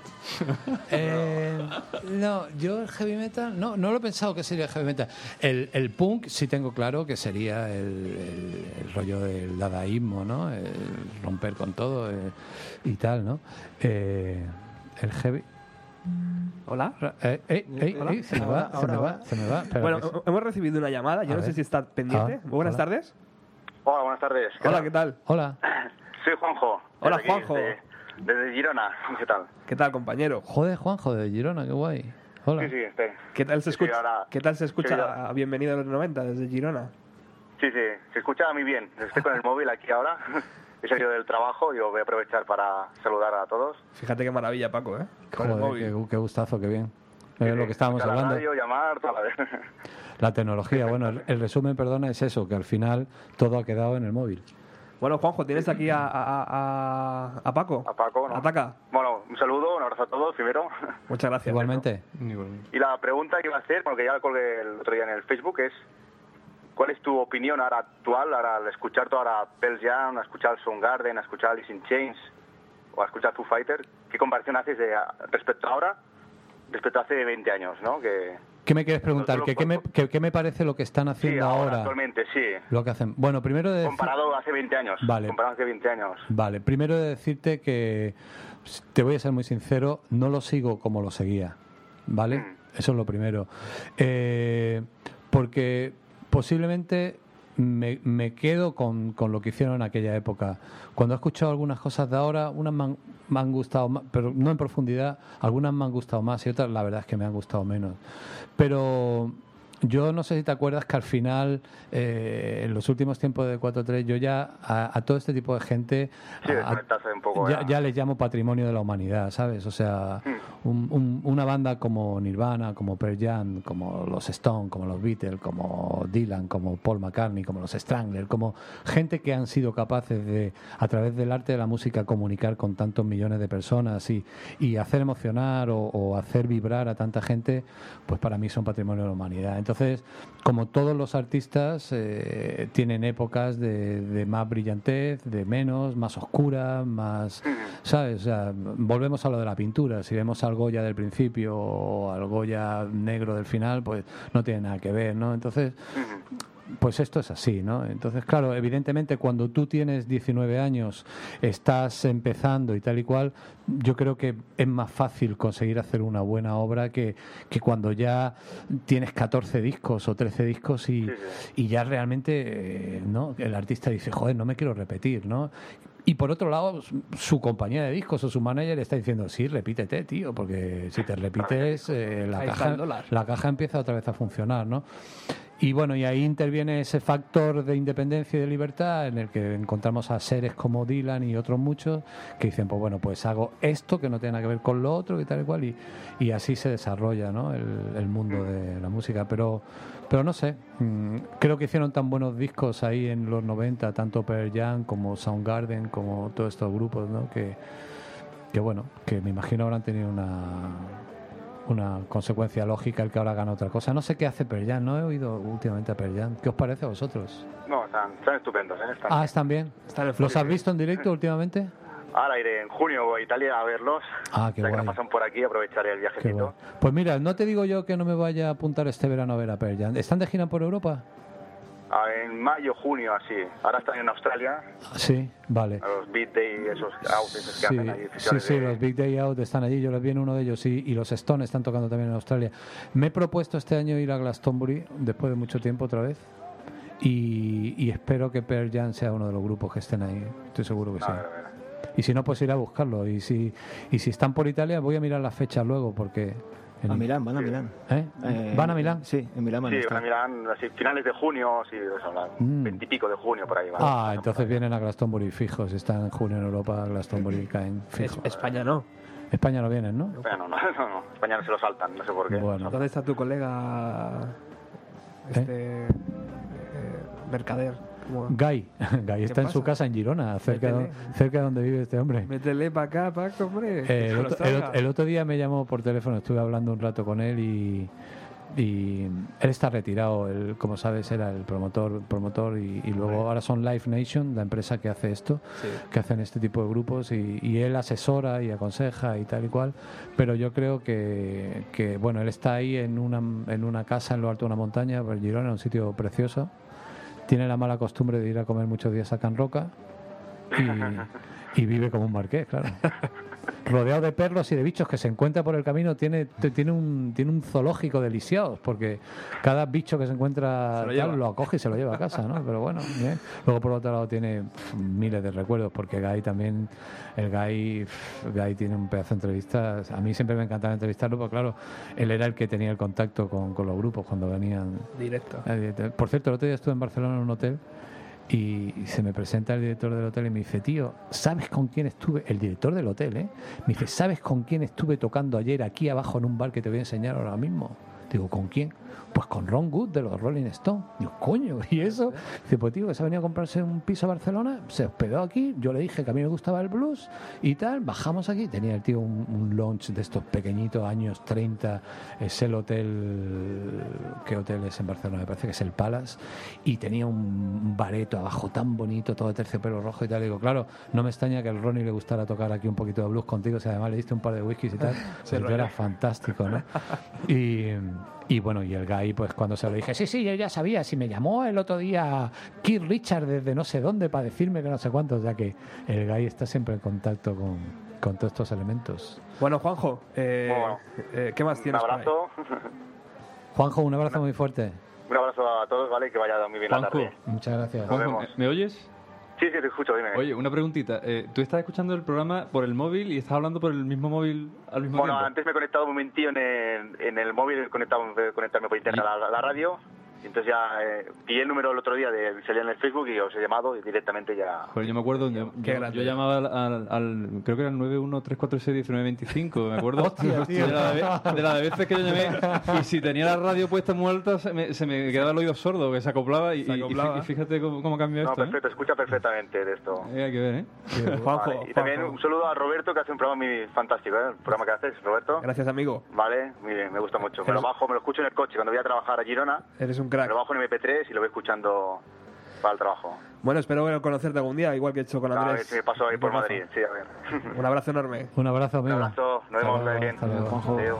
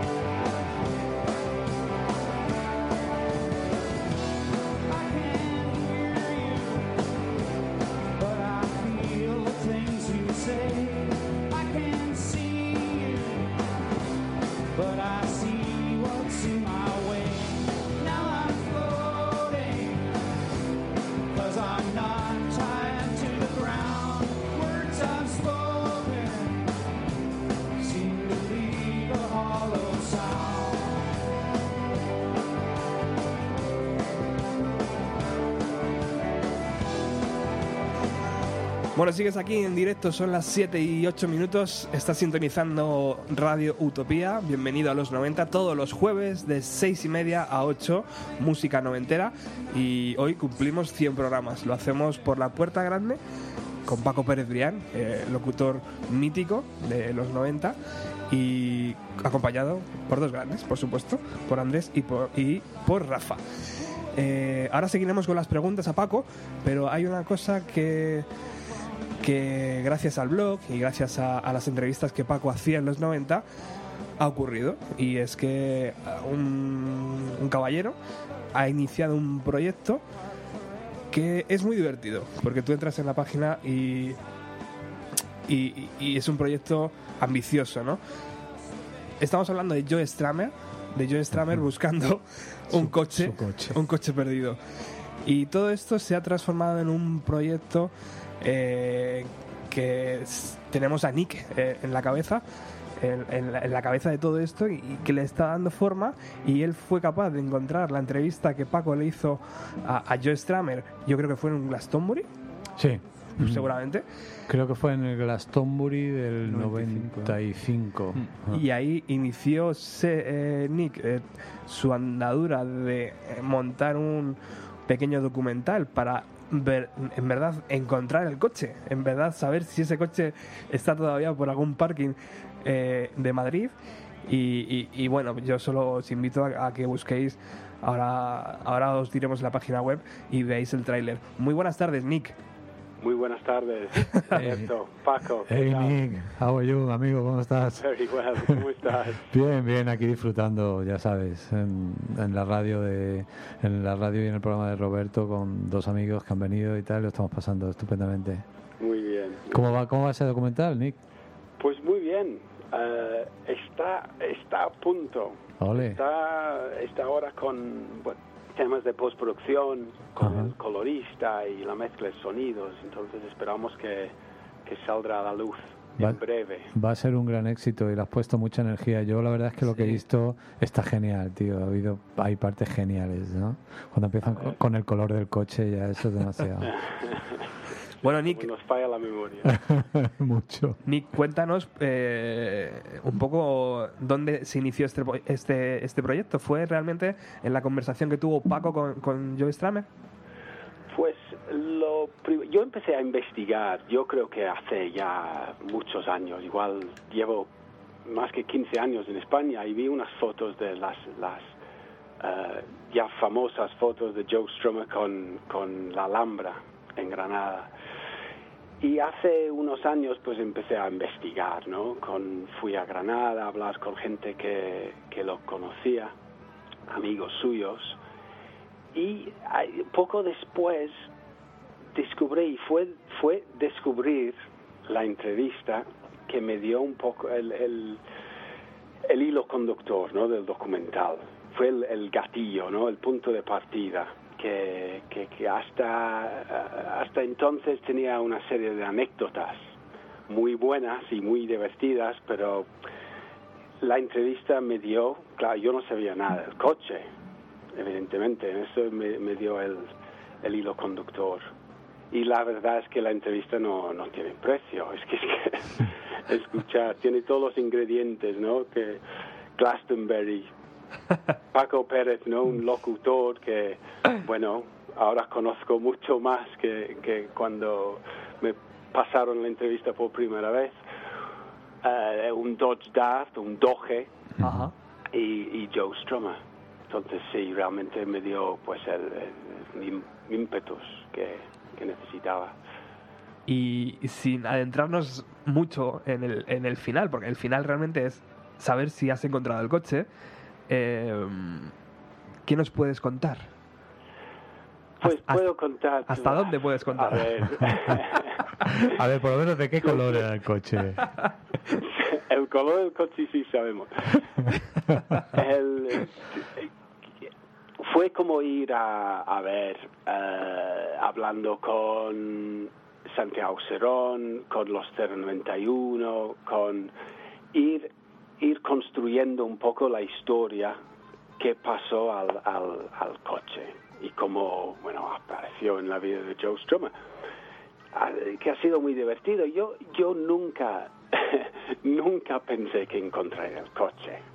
Tengo que decir, esto fue como misión imposible, ¿no? Ha sido, pero cada vez que vas como co- consiguiendo más información y una pista más y una pista más hasta que se convierte se convierte en un, una obsesión, ¿no? Que presentándote en en, en, eh, tráfico para pedir más información y, y hablando con la policía, ¿qué, qué podemos hacer para... O sea, realmente ha habido un- una investigación Seria. real, Mm. sí. Wow. Um, y, y sigue. Y sigue. Pero tengo que, tengo que sacar el documental ya, entonces quizás, quizás a raíz del documental, ¿no? Ah, tendremos más información, Muy bien. pero bueno. Yo el, el documental lo conocí a través de, de una página donde podías apoyar con eh, tu cantidad económica que quisieras. Yo no sé, Nick, si eso todavía sigue en pie hoy. A ver, en, sí, vía la web del documental Ajá. se, se puede eh, aportar una donación, ¿no? Ha sido casi casi igual de difícil como encontrar un coche perdido en los, en los años 80 es levantar la financiación para un un proyecto de este tipo. Ajá. Es complicado. Qué A ver, pena. la- mucha gente han, han donado dinero, gente muy generosa y, y sino dinero, tiempo.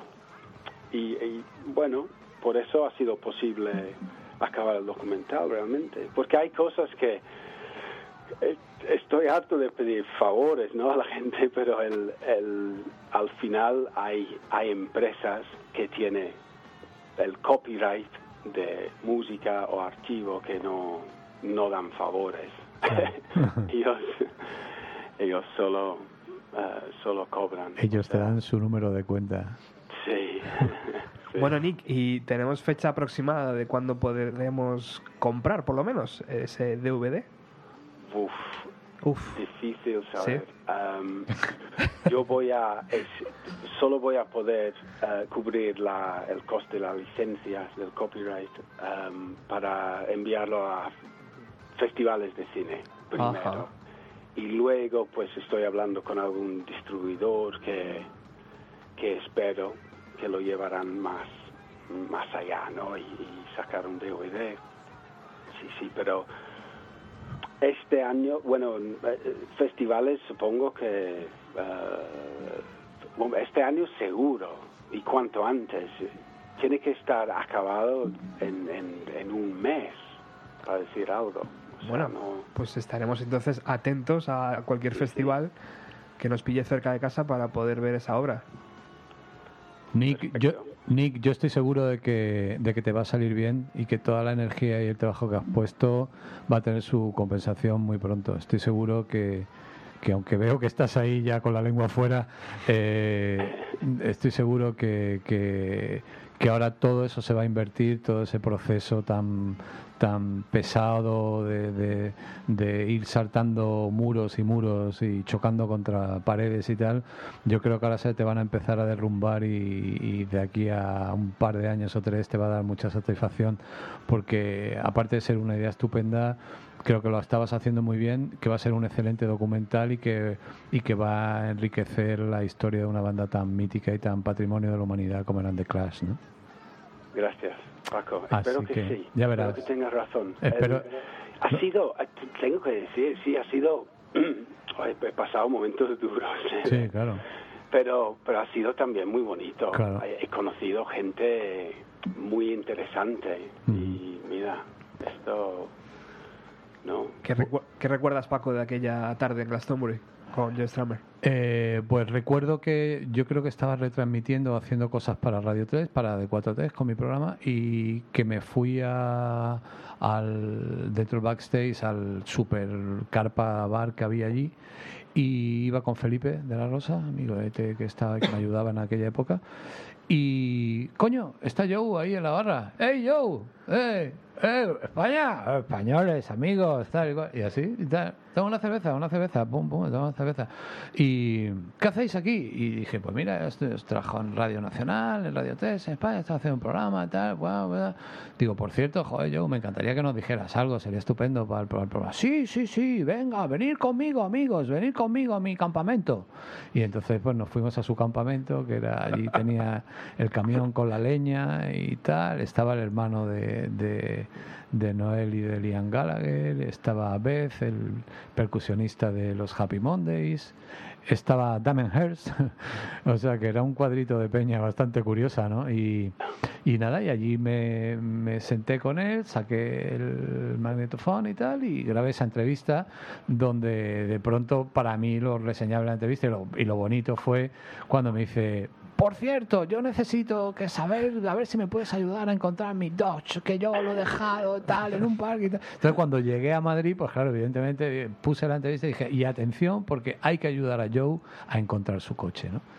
Y bueno, pues fue, fue así lo encontré, vamos, en el bar, en la barra Capital Pamplona. Bueno, Nick, no sé si tienes alguna pregunta más para Paco, aprovechando. Pues yo iba a preguntarle que entonces en. ¿Eso en qué época de la historia del arte pondrías a Joe Strummer? Ah, yo estaba, muy buena pregunta, Nick. Pues eh, antes yo estaba, yo estaba poniendo el punk ahí un poco en, en la época del dadaísmo y eso, ¿no? Pero, no sé, quizás lo, lo pondría eh, en ese puente que hay entre la Segunda Guerra Mundial y la explosión del arte en, en Estados Unidos, en Nueva York. Quizás en la abstracción primera, en, en Jason Pollock y... No sé, no sé, no sé. Bien, bien. Me, Me gusta. me- ¿Te gusta? Pues entonces mira. Abstract Expressionist. Sí, exactamente. Expresionismo abstracto. Antes estaba intentando ubicar a los heavies y, y bueno, creo que a los heavies podíamos ponerlos con, los- con el romanticismo, ¿no? Con Friedrich y toda esta gente, ¿no? Ahí con, con el barco, la tempestad y tal, y las greñas y eso, ¿no? ¿No, ¿No te parece, Nick? Bien. ¿Eh? Perfecto. Va- vamos a ir vamos a ir colocándolos así poco a poco. A ver a dónde ponemos a Rihanna. Joe Strummer necesita más que una época. Sí, sí, esa, bueno, esa es ahora. Bueno, la verdad es que he dicho Rihanna, pero si, si hablamos, por ejemplo, de Lady Gaga, pues Lady Gaga, eh, su inspiración es eh, todo el pop art de finales de los 60 y, y ella, pues, me da la impresión de que, de que quiere estar más cercana al arte contemporáneo. A, ella quiere ser una instalación cada, cada vez que sale al escenario, ¿no? O sea que, que bueno, está simpático, ¿no? Esto de intentar acercarnos a, a una cosa por otra, ¿no? Bueno, Nick, eh, querido amigo, muchísimas gracias por estar aquí y, te invito a que cuando eso esté ya acabado, eh, hagamos de nuevo una, una entrevistita. Sí, sí, encantado. Muchas gracias, Roberto. Un fuerte abrazo, compañero. Adiós. Un adiós, abrazo, Paco. Nick. Gracias. Hasta ahora. Hasta luego. Hasta pronto.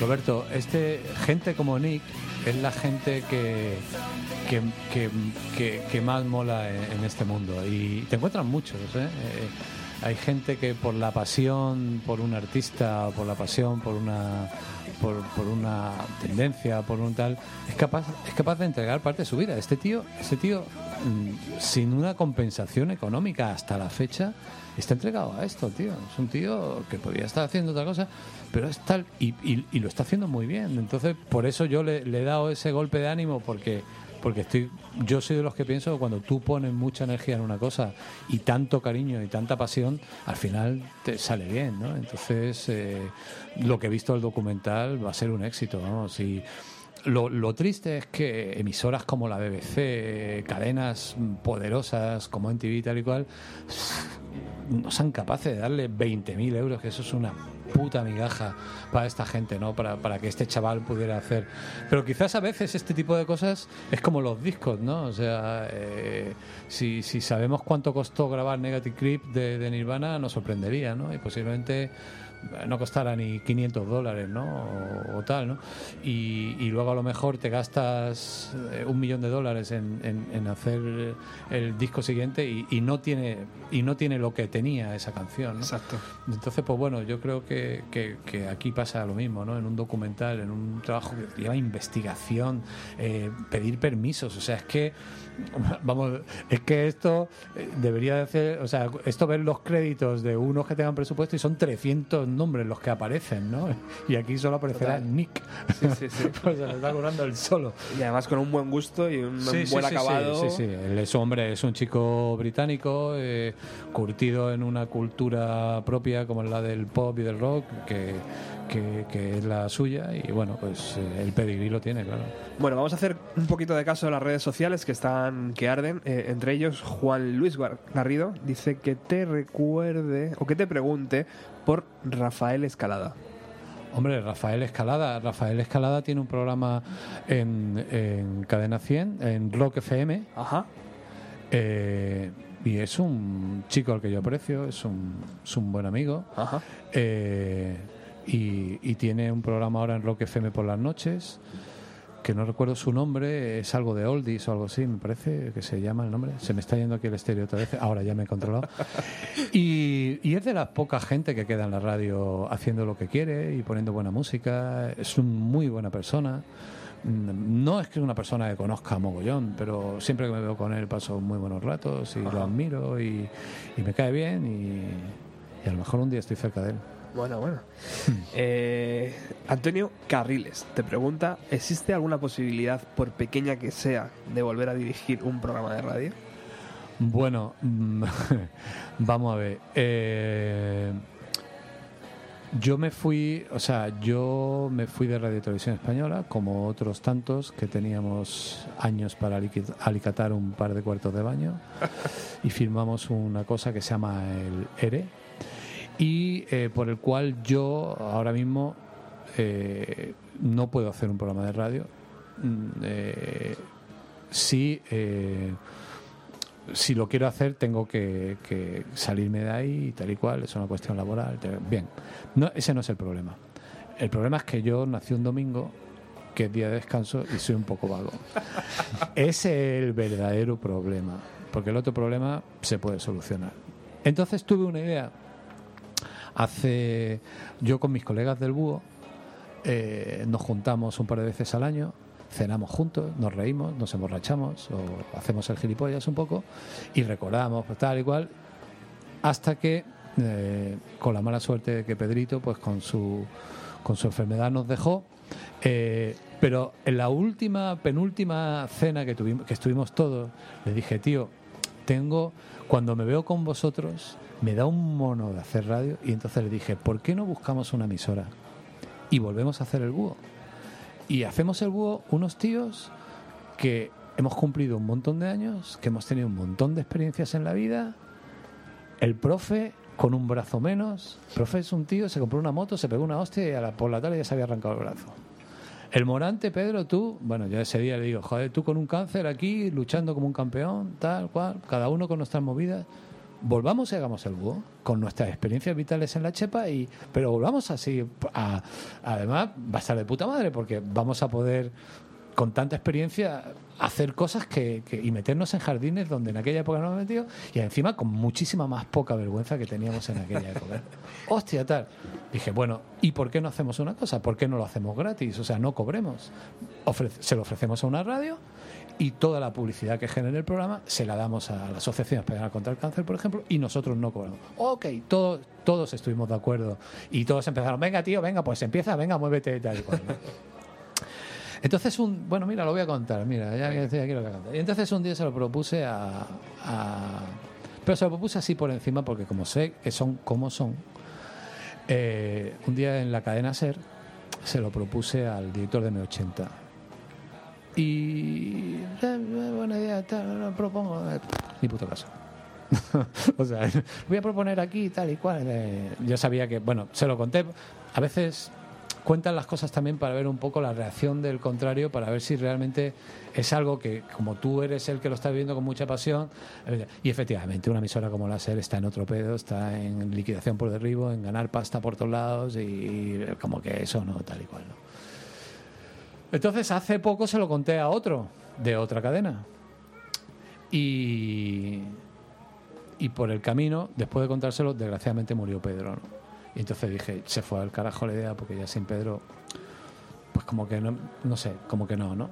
Y alguien me ha dicho el otro día, esa persona que le contaste eso te está buscando, quiere hablar contigo para que hagas eso. ¿Le puedo dar tu teléfono? Dije, sí, dáselo. Y entonces, no sé, igual me llama y si, si, si, si lo veo cómodo y bien y tal, pues sí, sí, es que la radio me gusta, tío, en mi vida, ¿no? Y, la verdad es que, joder, es- pero luego de pronto también me paro y digo, vamos, Bequillo, tú ahora sabes que los viernes a tal hora tiene que estar allí y tal, y currar y tal, las redes sociales y el Facebook y el Twitter y tal. y- El portátil delante. y el portátil delante y tal y cual. y- Oh, bueno, pues no sé, lo voy a pensar, Roberto. Eh, y para este hombre que lo preguntaba, ¿no? Evidentemente nunca será como, o sea, quiero decir, no será en una emisora, creo que no será en una emisora como Radio 3, porque no. Pero, pero no sé, no sé, no sé, no lo sé, tío, no sé. Hay, hay veces que me da el, eh, me, me- me viene el gusanillo. Curiosamente me viene el gusanillo cuando escucho una canción que me gusta mucho o cuando de pronto eh, me enrollo con un disco que, que descubro y que me pongo a escucharlo y que me engorilo y tal y ah, oh, radio, radio, radio.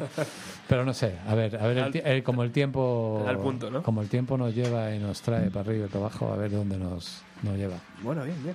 Pues Antonio, ahí tienes tu pregunta respondida en el modo Paco. En el modo En el Paco. modo Paco, ¿eh? En el modo Paco. No, no. Todo tipo de detalles. Rafa, más, aprovecha, Más preguntas. más cosas. Estás hablando poco, amigo, hoy. Mm, Con lo que tú hablaste en el Facebook. Verdad, verdad, verdad. Dale- es que estoy aquí anonadado. Dale caña, escuchando. hombre. Pues no sé, la, la verdad es que no, sé, no sabría qué preguntarte ahora. Soy- Pues nada, pues no me preguntes nada. Mm, pues... Vamos a preguntarle a Roberto dónde nos vamos a tomar luego una cerveza. Hombre, Bueno, una caimadiña. La ¿no? caimadiña. Una Ah, oye, mira, queimadilla. Mira, os voy a decir. Espérate, es que se me va el. Ahora otra vez. Es que Roberto, el otro día me manda, me manda un WhatsApp de tal y me dice: tráete algo de, de, de 4 a 3 y tal. Y, y como yo, la verdad es que eh, eh, en casa tengo tremenda discoteca con todos los discos y tal y cual, pero la verdad es que mm, tipo Tutankamón, o sea, se ha quedado como la tumba de Tutankamón, ¿no? O sea, la dejaron tal y tal.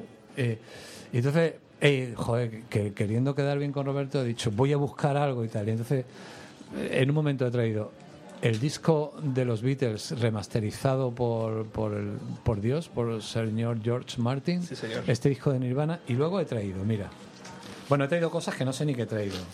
Una carta, eh, Radio Tra- eh, Paco Perebrián, secretaria, Secretaría de Programas Pro del Rey Madrid y tal. No sé qué es, voy a abrirla porque es que ni la he abierto. Una carta que me llegaría allí. Hombre, mira, un paisano, Málaga, a, ver si va a ser, a ver si va a ser un colega, a ver no tiene nada que ver con esto. Málaga, 20 de marzo de 1994. Hola Paco, ¿qué tal? Ce- Zenón, dos muchachos que escuchamos, que escuchamos tu programa todos los fines de semana, lo leo como está escrito. En hacer la pelota, tranquilo, no mucho, solo lo justo para rellenar las hojas que tenemos pensado escribir. Un paréntesis. Hemos olvidado decirte nuestros nombres, no son gran cosa. Eh, Somos Eugenia y aquí la que escribe, Loli. Bueno, de tu programa nos gusta principalmente la música, sobre todo, porque es como un pequeño oasis en medio del desierto radiofónico. Vamos, que está muy bien, especialmente porque nos suena chunda chunda y escuchamos las canciones con gran anticipación al resto de las cadenas. Respecto a ti, nosotras te pondríamos un programa en la tele porque para lo que hay en la televisión es mejor escuchar la radio. Vaya, que por eso te escuchamos. Un pajarito nos ha dicho que cuando no estás en Seattle o Londres, quién sabe dónde, sencilla, te das una vueltecilla en Málaga. No sabemos qué lugares frecuentas. Bueno, pues fíjate, tío, que total, ¿no? Pues no me acuerdo de esta carta, pero joder, aquí hablan de Beck, de Loser, de Creep, de Rap Me, de Nirvana, de Smashing Pumpkin, de Soundgarden, Alice in Chains, Porno for Pyros. Bueno, de repente. Y luego termina la carta. Adiós, mozo, cuídate. Y recuerda que algún día vas a Seattle y no quieras ir solo, nosotros nos apuntamos, no tenemos nada mejor. y dice, Toma ya. nada, Paquito, adiós. Un beso de Málaga. Eso, esos chicos. Te juro que la ha cogido esto del polvo de, los- de- de la, de la arqueología. ¿eh? Por eso los arqueólogos llevan la cosa para... Claro. Eso- esos chicos es como abrir el cajón, ¿no? De- Mira, mira, espérate, es que tengo más. A ver, Tú ver. preguntado, es que, es que me encontré un montón. A ver, a bueno, ver. te había traído un DAT de 4 a 3 del 29 del 6 del 97 de Glastonbury. Qué bueno. Esto de vete tú a saber a qué hay dentro. Fish en Glastonbury también, 97. Fíjate. Sí, pues esto lo he pillado así a mogollón. De 4 a 3, día 28, Glastonbury. Sí, señor. Vale, luego aquí había traído otra carta y, fo- y entonces me he encontrado fotos. Y esta es la queimadiña, tío. A ver, a ver. O sea, que fíjate la pregunta que has hecho. Pero tienes que hacerlo, Paco, Mira, sí. explicando. Claro, bueno, es que tengo las fotos y ahora, claro, por, por tal. Mira, mira el tío este, el gallego haciendo la quemada aquí, ¿eh? ¿Te das cuenta? Mira estas dos chicas, el pedo que tenían. Mírame el careto mío de aquella época, no te lo pierdas. Estos no tengo ni idea quiénes son, debe ser un grupo inglés o algo, porque tengo la sensación de que estamos en un estudio de radio. Pa- parece New, New Kids on the Block. Sí, parece New Kids on the Block, eso es lo que me extraña- eso es lo que me extrañaba. Mira, mira aquí rodeado con estas dos chicas, eh, mira esta que mona, eh, que simpática, que alegra, además. Eh, tal. Joder, esto es del Festival de Reading, la queimadiña. Pues fíjate, tío, mira, mira, mira qué caretos, mira qué pedos, por Dios. Pues claro, esto era, mira yo, mira qué mano, mira, madre mía, madre mía, es que da cosa. Fíjate aquí, adorando la queimada. Roberto, tú que no estás viendo. Ahora en cuanto- Pero, pero mira, mira, mira el modelito, mira el modelito, mira, mira qué careto tengo aquí. Aquí ya. Ah, ¿y ahí qué pasa? Ah, bueno, sí, esto era un tipo curioso. Diario de Navidad. Pe- Peter Luis Rodríguez se ha acordado en Navidad de Paco Pérez Brillante y desea que su estancia en este planeta sea la más digna posible para el año 1995. ¡Toma ya! ¡Toma castaña, tío! Y bueno, y esto es el Festival de Reading. Mira, y este es Felipe San de la Rosa, mira cómo estaba también, en coma ya prácticamente. Mira, Felipiño. Aquí, esto es un frío ya de las 4 de la mañana, una humedad al lado del Támesis tremenda. Yo encendiéndome el cigarrito. Bueno, ya hace muchos años que no fumo. Afortunadamente, está el escenario. Bueno, pues es, tío, que me he encontrado estas fotos del festival de, Qué de grande. Reading. Qué grande. Mira, mira, mira qué careto de, de felicidad tengo aquí, madre mía. Madre mía. Qué envidia, Si ¿eh? es que sí, sí, qué tiempo, ¿no? Fíjate, ¿no? Mira las pintas de la peña, ¿no? En fin, esto fue, esto fue una cosa, esto fue un viaje organizado además por el programa Hay y, que, que sale el cartel aquí. y si ahí sale el cartel, sí. Y luego he traído también el cartel de otro viaje que organicé a Glastonbury, que es este, ¿eh? y que aquí venía eh, de 4 a 3 y tal y cual. Y las cabezas de cartel eran The Cure, Black Crows, Elástica, Belly, fíjate, ¿no? Doggy, Jean. Bueno, la verdad es que PG Harvey, Jamiroquai, Jeff Buckley, fíjate, Simple Minds, wow. Royal Daltrey, The Prodigy. Bueno, recuerdo especialmente este concierto de Prodigy, fue brutal. Wizard, Veruca Sal, George Overkill. Hombre, Hostia. hombre, eso casi mejor no recordarlo. Lo de George Overkill. Sí, tío.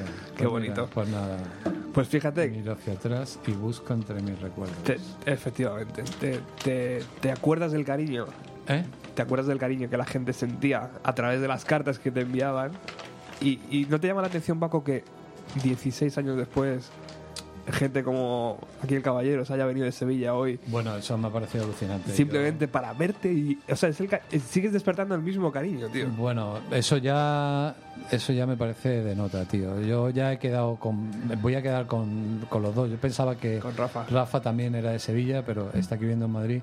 Eh, he quedado con me gusta mucho Sevilla, voy mucho a Sevilla y suelo ir eh, el, un día con Chris, con el cantante de los Spin Doctor, hemos ido a la feria el- la noche del lunes y del martes durante mucho tiempo, porque hacíamos una cosa que se llamaba la ruleta rusa, que era a las 4 de la mañana del lunes, decíamos el nombre de una calle y un número y íbamos a la caseta que nos tocara y hasta que no nos dejaran entrar no parábamos. ¿no? Lo típico, ¿no? ¿En qué calle está? Pues tiene nombre de torero. Sí. ¿Y la caseta como es? Es blanca y verde. Pero sabes que de pronto vas a una caseta que no tal y no entras ni de coña. Tiene, cada caseta tiene su tío de seguridad o casi todas y tal y cual.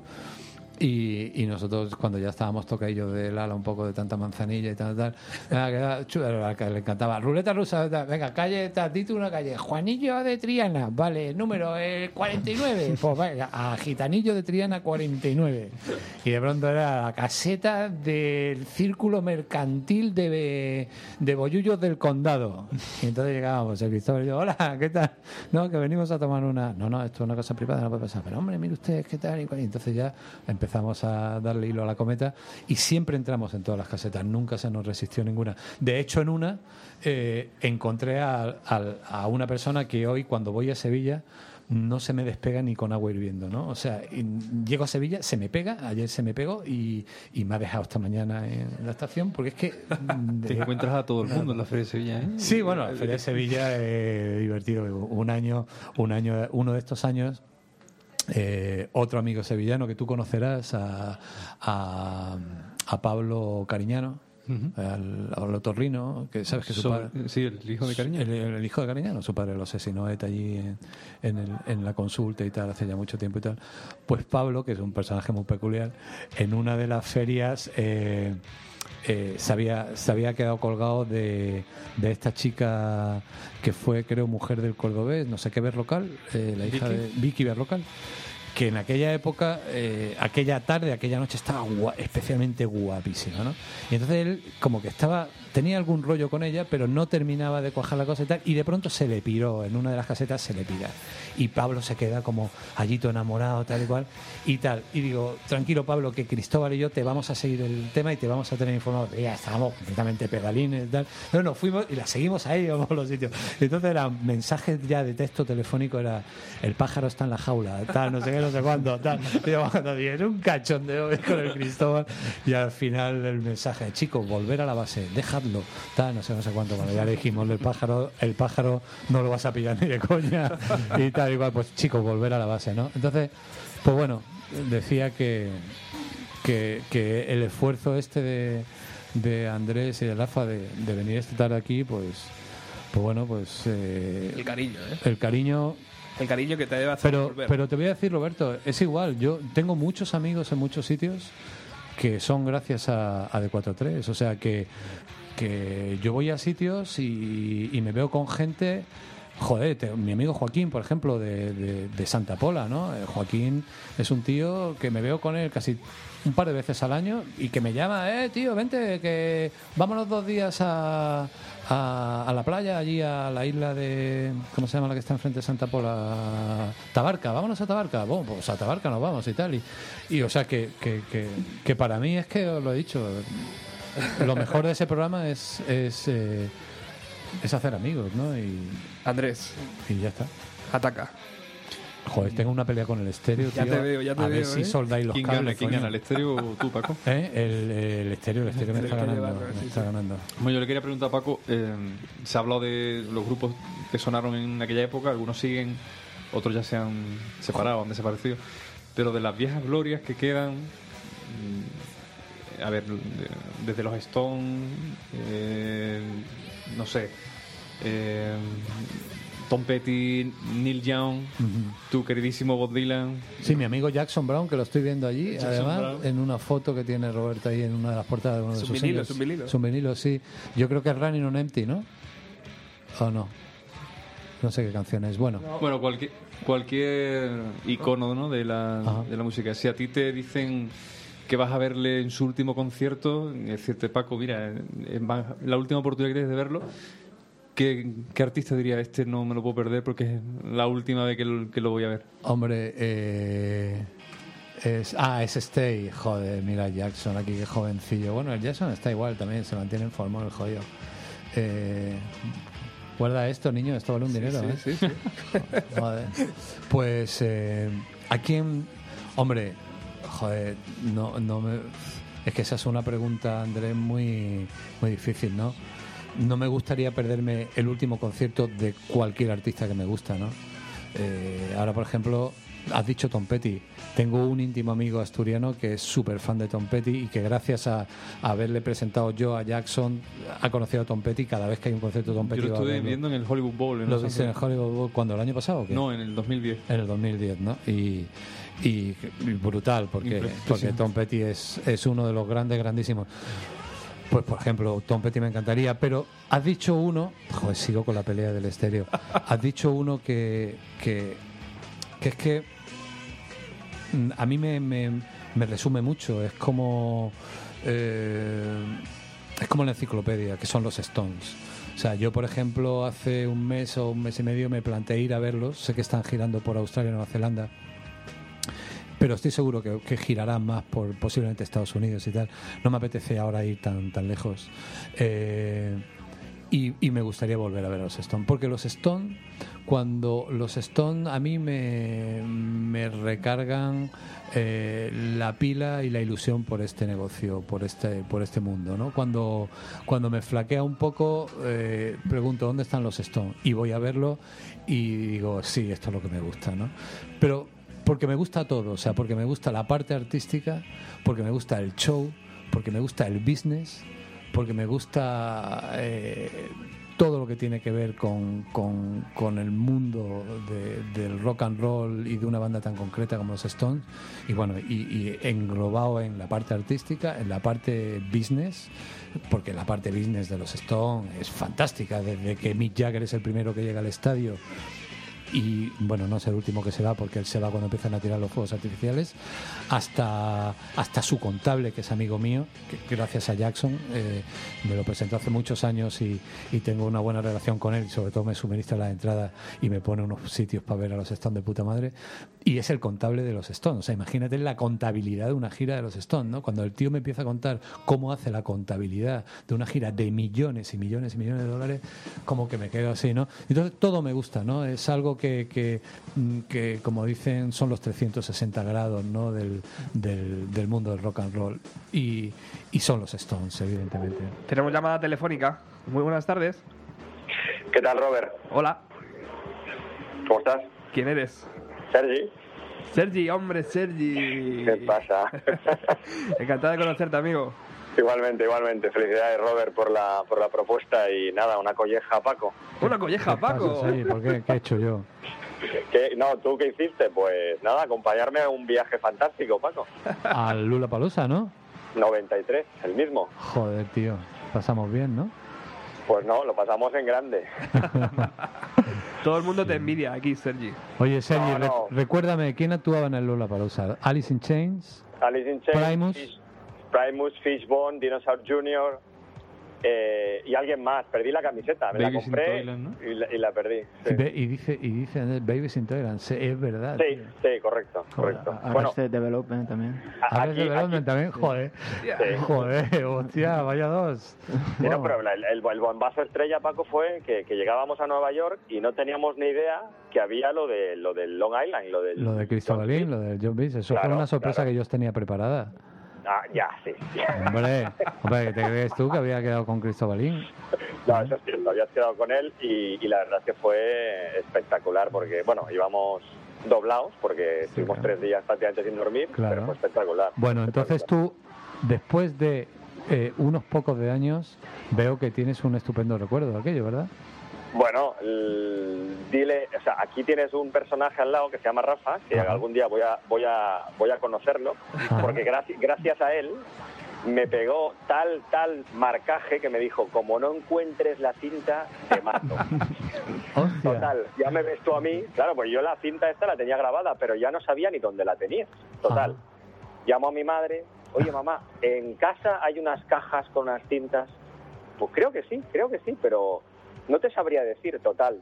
Una tarde entera en casa y al final, gracias a Rafa que me dijo, tienes que encontrar la cinta, Hombre, la cinta. Joder, Rafa, patrimonio de la humanidad también, ¿eh? También. Joder, Rafa, tío. Es que, es que hicisteis un sue- uno de mis sueños realidad. Vamos, yo- ver, ver Alice in Chains con Line Staley Joder, ahí aquel concierto. en vida. eh, Recuerdo al principio del concierto con la canción Den Bones. eh, Den Bones, con el kabuki cayendo, eh, tenían el típico telón delantero y proyectaban las sombras de él y tal y cual, y, y- y sonando con, con aquella. ¡Guau! Para mí fue lo mejor de ese, de ese festival. qué grande, Eso y la vuelta a Nueva York, que también tuvo tela.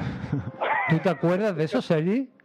Yo me acuerdo de la ida, que andamos... Lo que no está escrito. en los papeles, sí, porque si no hicimos 20 kilómetros no hicimos nada.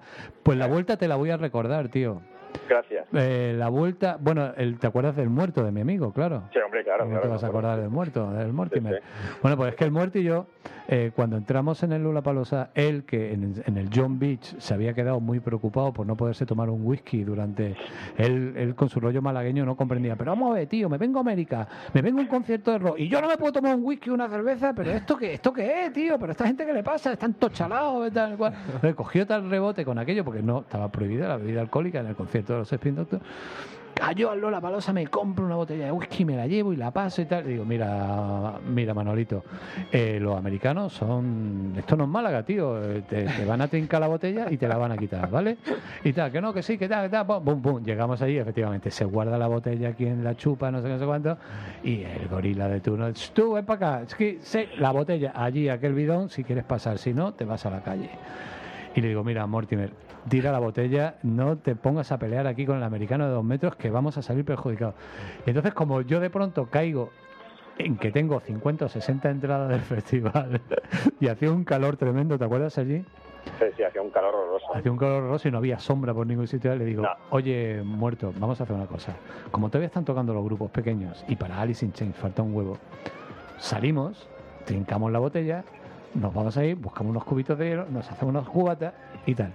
Salimos y cabeza de americano que no comprende la jugada. Mire usted, que nos vamos, que nos queremos llevar la botella de whisky, que ya no queremos...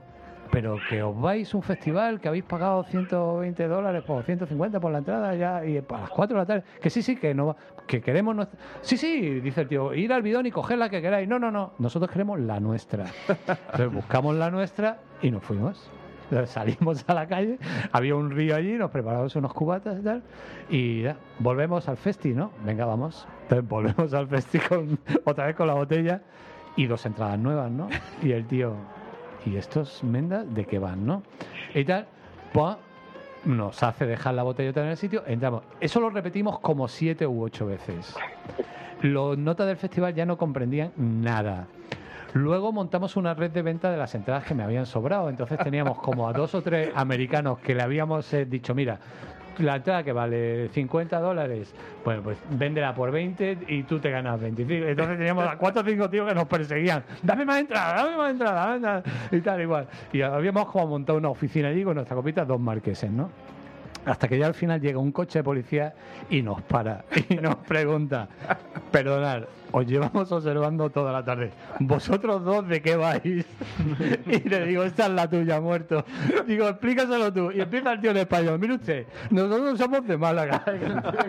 Es que me estoy descojonando. Ese pedazo de madero americano con el, con el casco allí y tal. Y el otro en español. Nosotros somos de Málaga, hemos venido a ver esto y tal. Hostia, tío. Dijo, y el tío dijo, iros, iros, iros, iros. Pasar al festival, no comprendo nada. Me está, me está doliendo la cabeza de veros. Y ya, y ya fue, entramos ya por última vez y ya era la hora de Alice in Chains y tal y cual y culminamos el, el tema. Y luego para volver, de pronto nos damos cuenta que nosotros hemos ido a unas montañas por Carolina o por no sé por dónde, que estamos en mitad de un bosque de la hostia y que son las 3 de la mañana y que cómo coño volvemos a Nueva York. Entonces nos subimos en unos autobuses amarillos de estos de Schoolboys de, Correcto. de correcto. correcto, ¿eh? y, y nos damos cuenta que los- todos gilipollas pensamos, vale, un autobús de colegio de estos schoolboys nos llevará a Nueva York, claro, como si no hubiera otro sitio para ir desde Carolina del Norte. Y, y lo que nos llevaba era el parking del festival. Entonces llegamos al parking del festival y vemos que todo el mundo tenía ahí su coche, su movida, y entonces ya todavía mucho más depresivo, porque ya era oscuridad, coche, el parking vaciándose y tal. Y al final en la lontananza vemos un autobús que pone arriba encendido Nueva York. Y digo, mira, tío, aquello es lo nuestro. Entonces, como un cohete. vamos a entonces nos encontramos que el autobús de Nueva York era un autobús alquilado por 50 frikis, que era su autobús y que se iban a Nueva York y que tenían 50 plazas y que tal y cual. Y que nos dicen que, que de qué. Y yo, hostia, madre mía, qué problema. Y como era el único, ya era el último, ya, eso, o eso, o dormir allí tumbado debajo de un árbol y tal y cual. Y entonces a un chavalillo que habíamos espabilado, a ver, ¿quién es el líder del autobús? Yo, tal, vamos a ver, vamos a ver si llegamos a un acuerdo, hombre. Mira, una cosita, ¿tú no te gustaría tener unos dólares más? Porque tal, porque igual, tal, tal. Eh, pues sí, pues mira, pues tantos como estos. Sí, uh, y el tío ¡guau! limpió el autobús y nos dejó los cinco primeros asientos y ya íbamos como unos marqueses a Nueva York. Y finalmente llegamos a las 4 de la mañana y nos dejaron hasta en la puerta del hotel. Y los chavales se portaron, claro. Les dimos, pues, posiblemente lo que les costó alquilar el autobús, ¿no? Pero bueno, llegamos a Nueva York, ¿no? Que era de lo que se trataba. Todo eso gracias al mercadillo con las entradas que habíamos tenido antes. Eso fue así, ¿no, Sergi? Es impresionante la memoria que tiene Paco. Bueno, para, algún, para, algún- Impresionante. para algunas cosas, Sergi. Es que Me, iban, me iban veniendo flashes, pero realmente Sí. con tanto detalle, Paco. o te sea, diré, te diré, te diré, Sergi, que es que esta la he contado muchas veces, porque es que eh, cada vez que me veo con el Manolito en Málaga y tal, y de tal, él siempre saca ese viaje, ¿no? Y, y esta siempre la intenta contar y, y, y- y bueno, y, y la recordamos muchas veces porque es que es inolvidable. Yo es que parece que estoy viendo el parking desierto y el autobús. Yo el, el parking me acuerdo York, ¿no? perfectamente y el autobús amarillo decir, hostia, estamos salvados y luego ver que todo el mundo se iba con su coche. Claro, A eso también me acuerdo. Sí, claro. Oye, Paco, eh, a ver si nos vemos en Barcelona cuando vengas. Vale, pues ya sabes dónde estoy. Ahí me Le he tienes. dado le he dado el, el- el- el teléfono a Robert. y- Vale, ok, se lo, se lo pido y te pego un toque y... re- re- revivimos eh, época, está claro. Ajá, o sea, lo celebramos, que estamos alive and kicking. Está clarísimo, está clarísimo. Oye, un abrazo a todos. Un abrazo, y Muchas gracias. Un abrazo, Sergi. por la propuesta. Un abrazo. Un abrazo. Adeu, bye. Hasta luego, chao.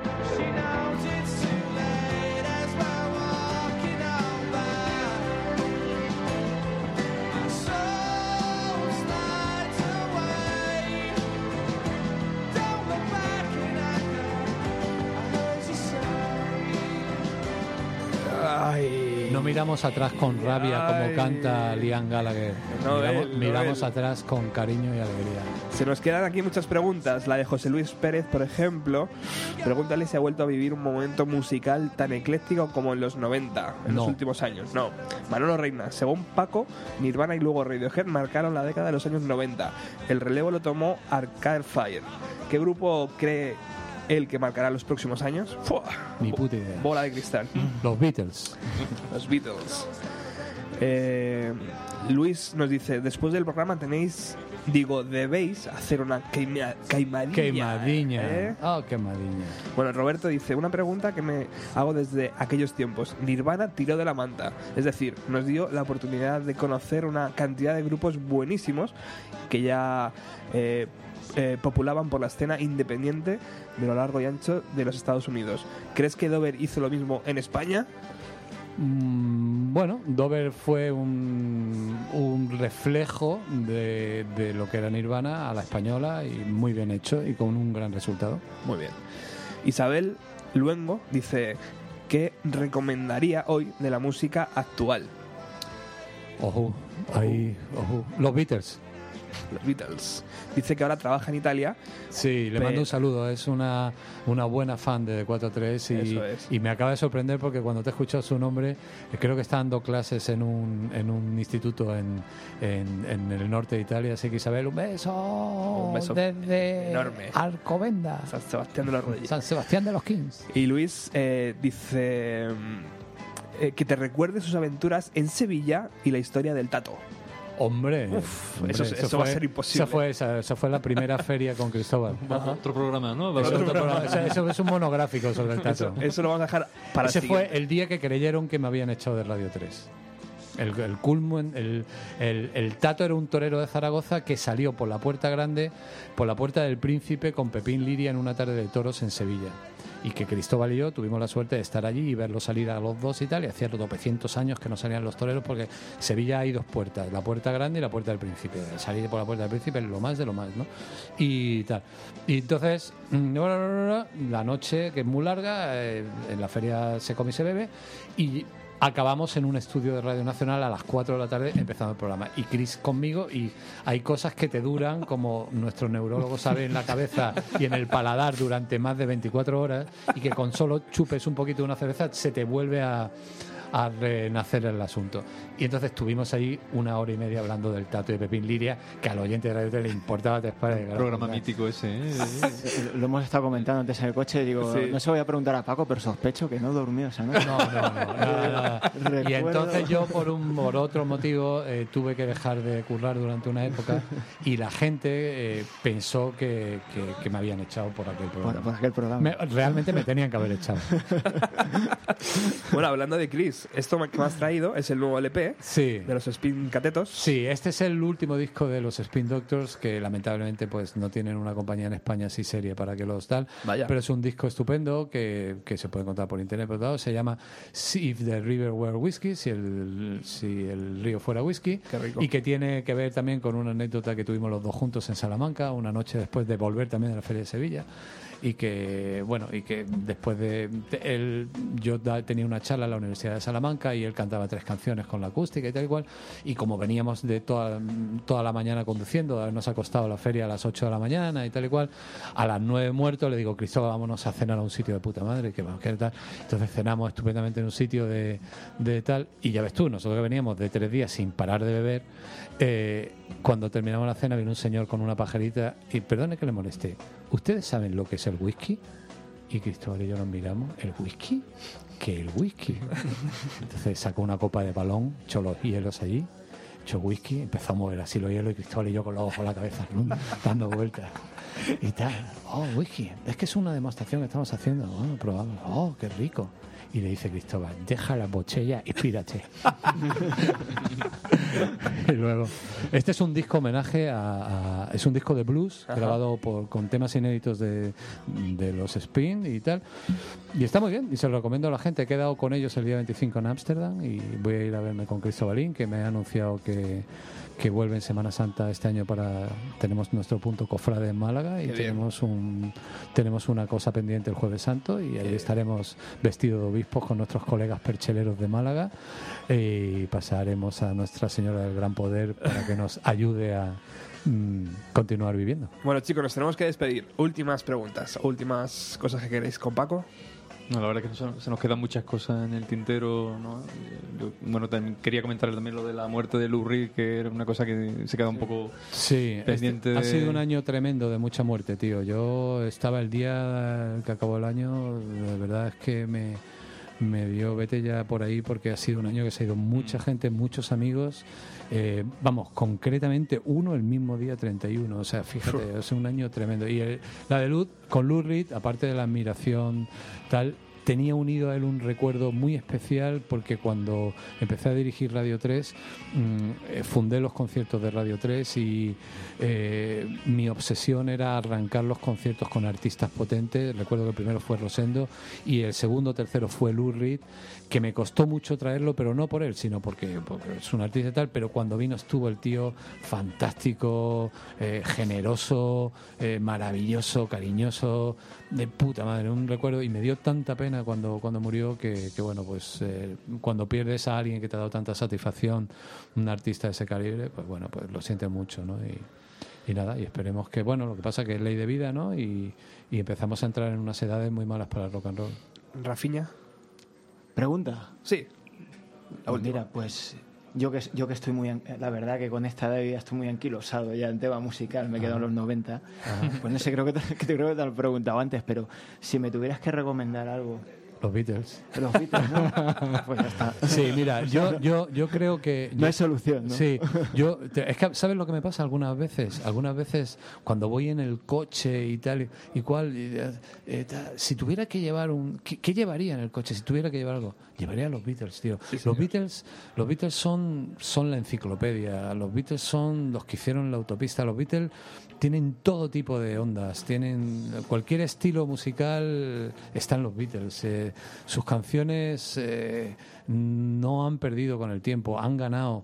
Eh, entonces, cuando tienes que sintetizar algo, qué mejor que los Beatles, ¿no? Y vamos, por supuesto, para gente mucho más joven, ¿cómo no? no? Los Beatles deberían de tener una asignatura ya en los colegios, ¿no? Y, y los Beatles y Bob Dylan y Jimi Hendrix y tal. No sé por qué, no sé por qué no hay esa asignatura de música de música pop en la, en la enseñanza española. Mm, eh, me parece terrible que no la haya. Así estamos, ¿no? Así nos va, Así nos va, así nos va, así estamos y así tenemos lo que tenemos, ¿no? Bueno, y así acaba el programa número 100. Y así acaba el programa número 100, De Roberto. Bienvenido a los y 90. enhorabuena y muchas gracias. Con esta sintonía que el otro día Andrés me dijo, esta es la última canción. La última canción que pusiste en la radio de este artista, no sé si ahora mismo lo reconoce. Pedazo de Jeff guitarrista. Beck. Efectivamente. Ah, qué bueno. Después de 4-3 estuviste un verano ahí en Radio 1 haciendo un programa Sí. Locos por la música. Sí, sí, sí, sí, es una- Creo que esta fue la última canción que pusiste. La tenía grabada y. Qué bueno, Le digo, tío. Roberto, ponla. Que es del... Joder, El- qué buena canción. El disco. Jeff esta canción Beck, es Nadia. Nadia. Nadia se llama. Mm. Preciosa. Jeff Beck, grande, grandísimo. Bueno, muchísimas gracias Paco por haber estado aquí un, Roberto, jueves invita- más. invítanos al 200, ¿vale? Y antes y antes. Antes, antes. vale. antes. Yo seguiré dándote la coña. Rafa, muchas gracias por, por estar aquí. Muchas gracias. a Vuelve ti. cuando Encantado. quieras, ¿vale? Cuando quieras. Es tu casa. Gracias. Andrés, un verdadero me placer. pillo el audio cuando tú me digas, ¿eh? Vale. Yo- no me importa nada. Muchísimas gracias, caballeros, por haber estado aquí. Roberto, muchas gracias. Seguimos disfrutando de la música. Hasta luego. Hasta luego.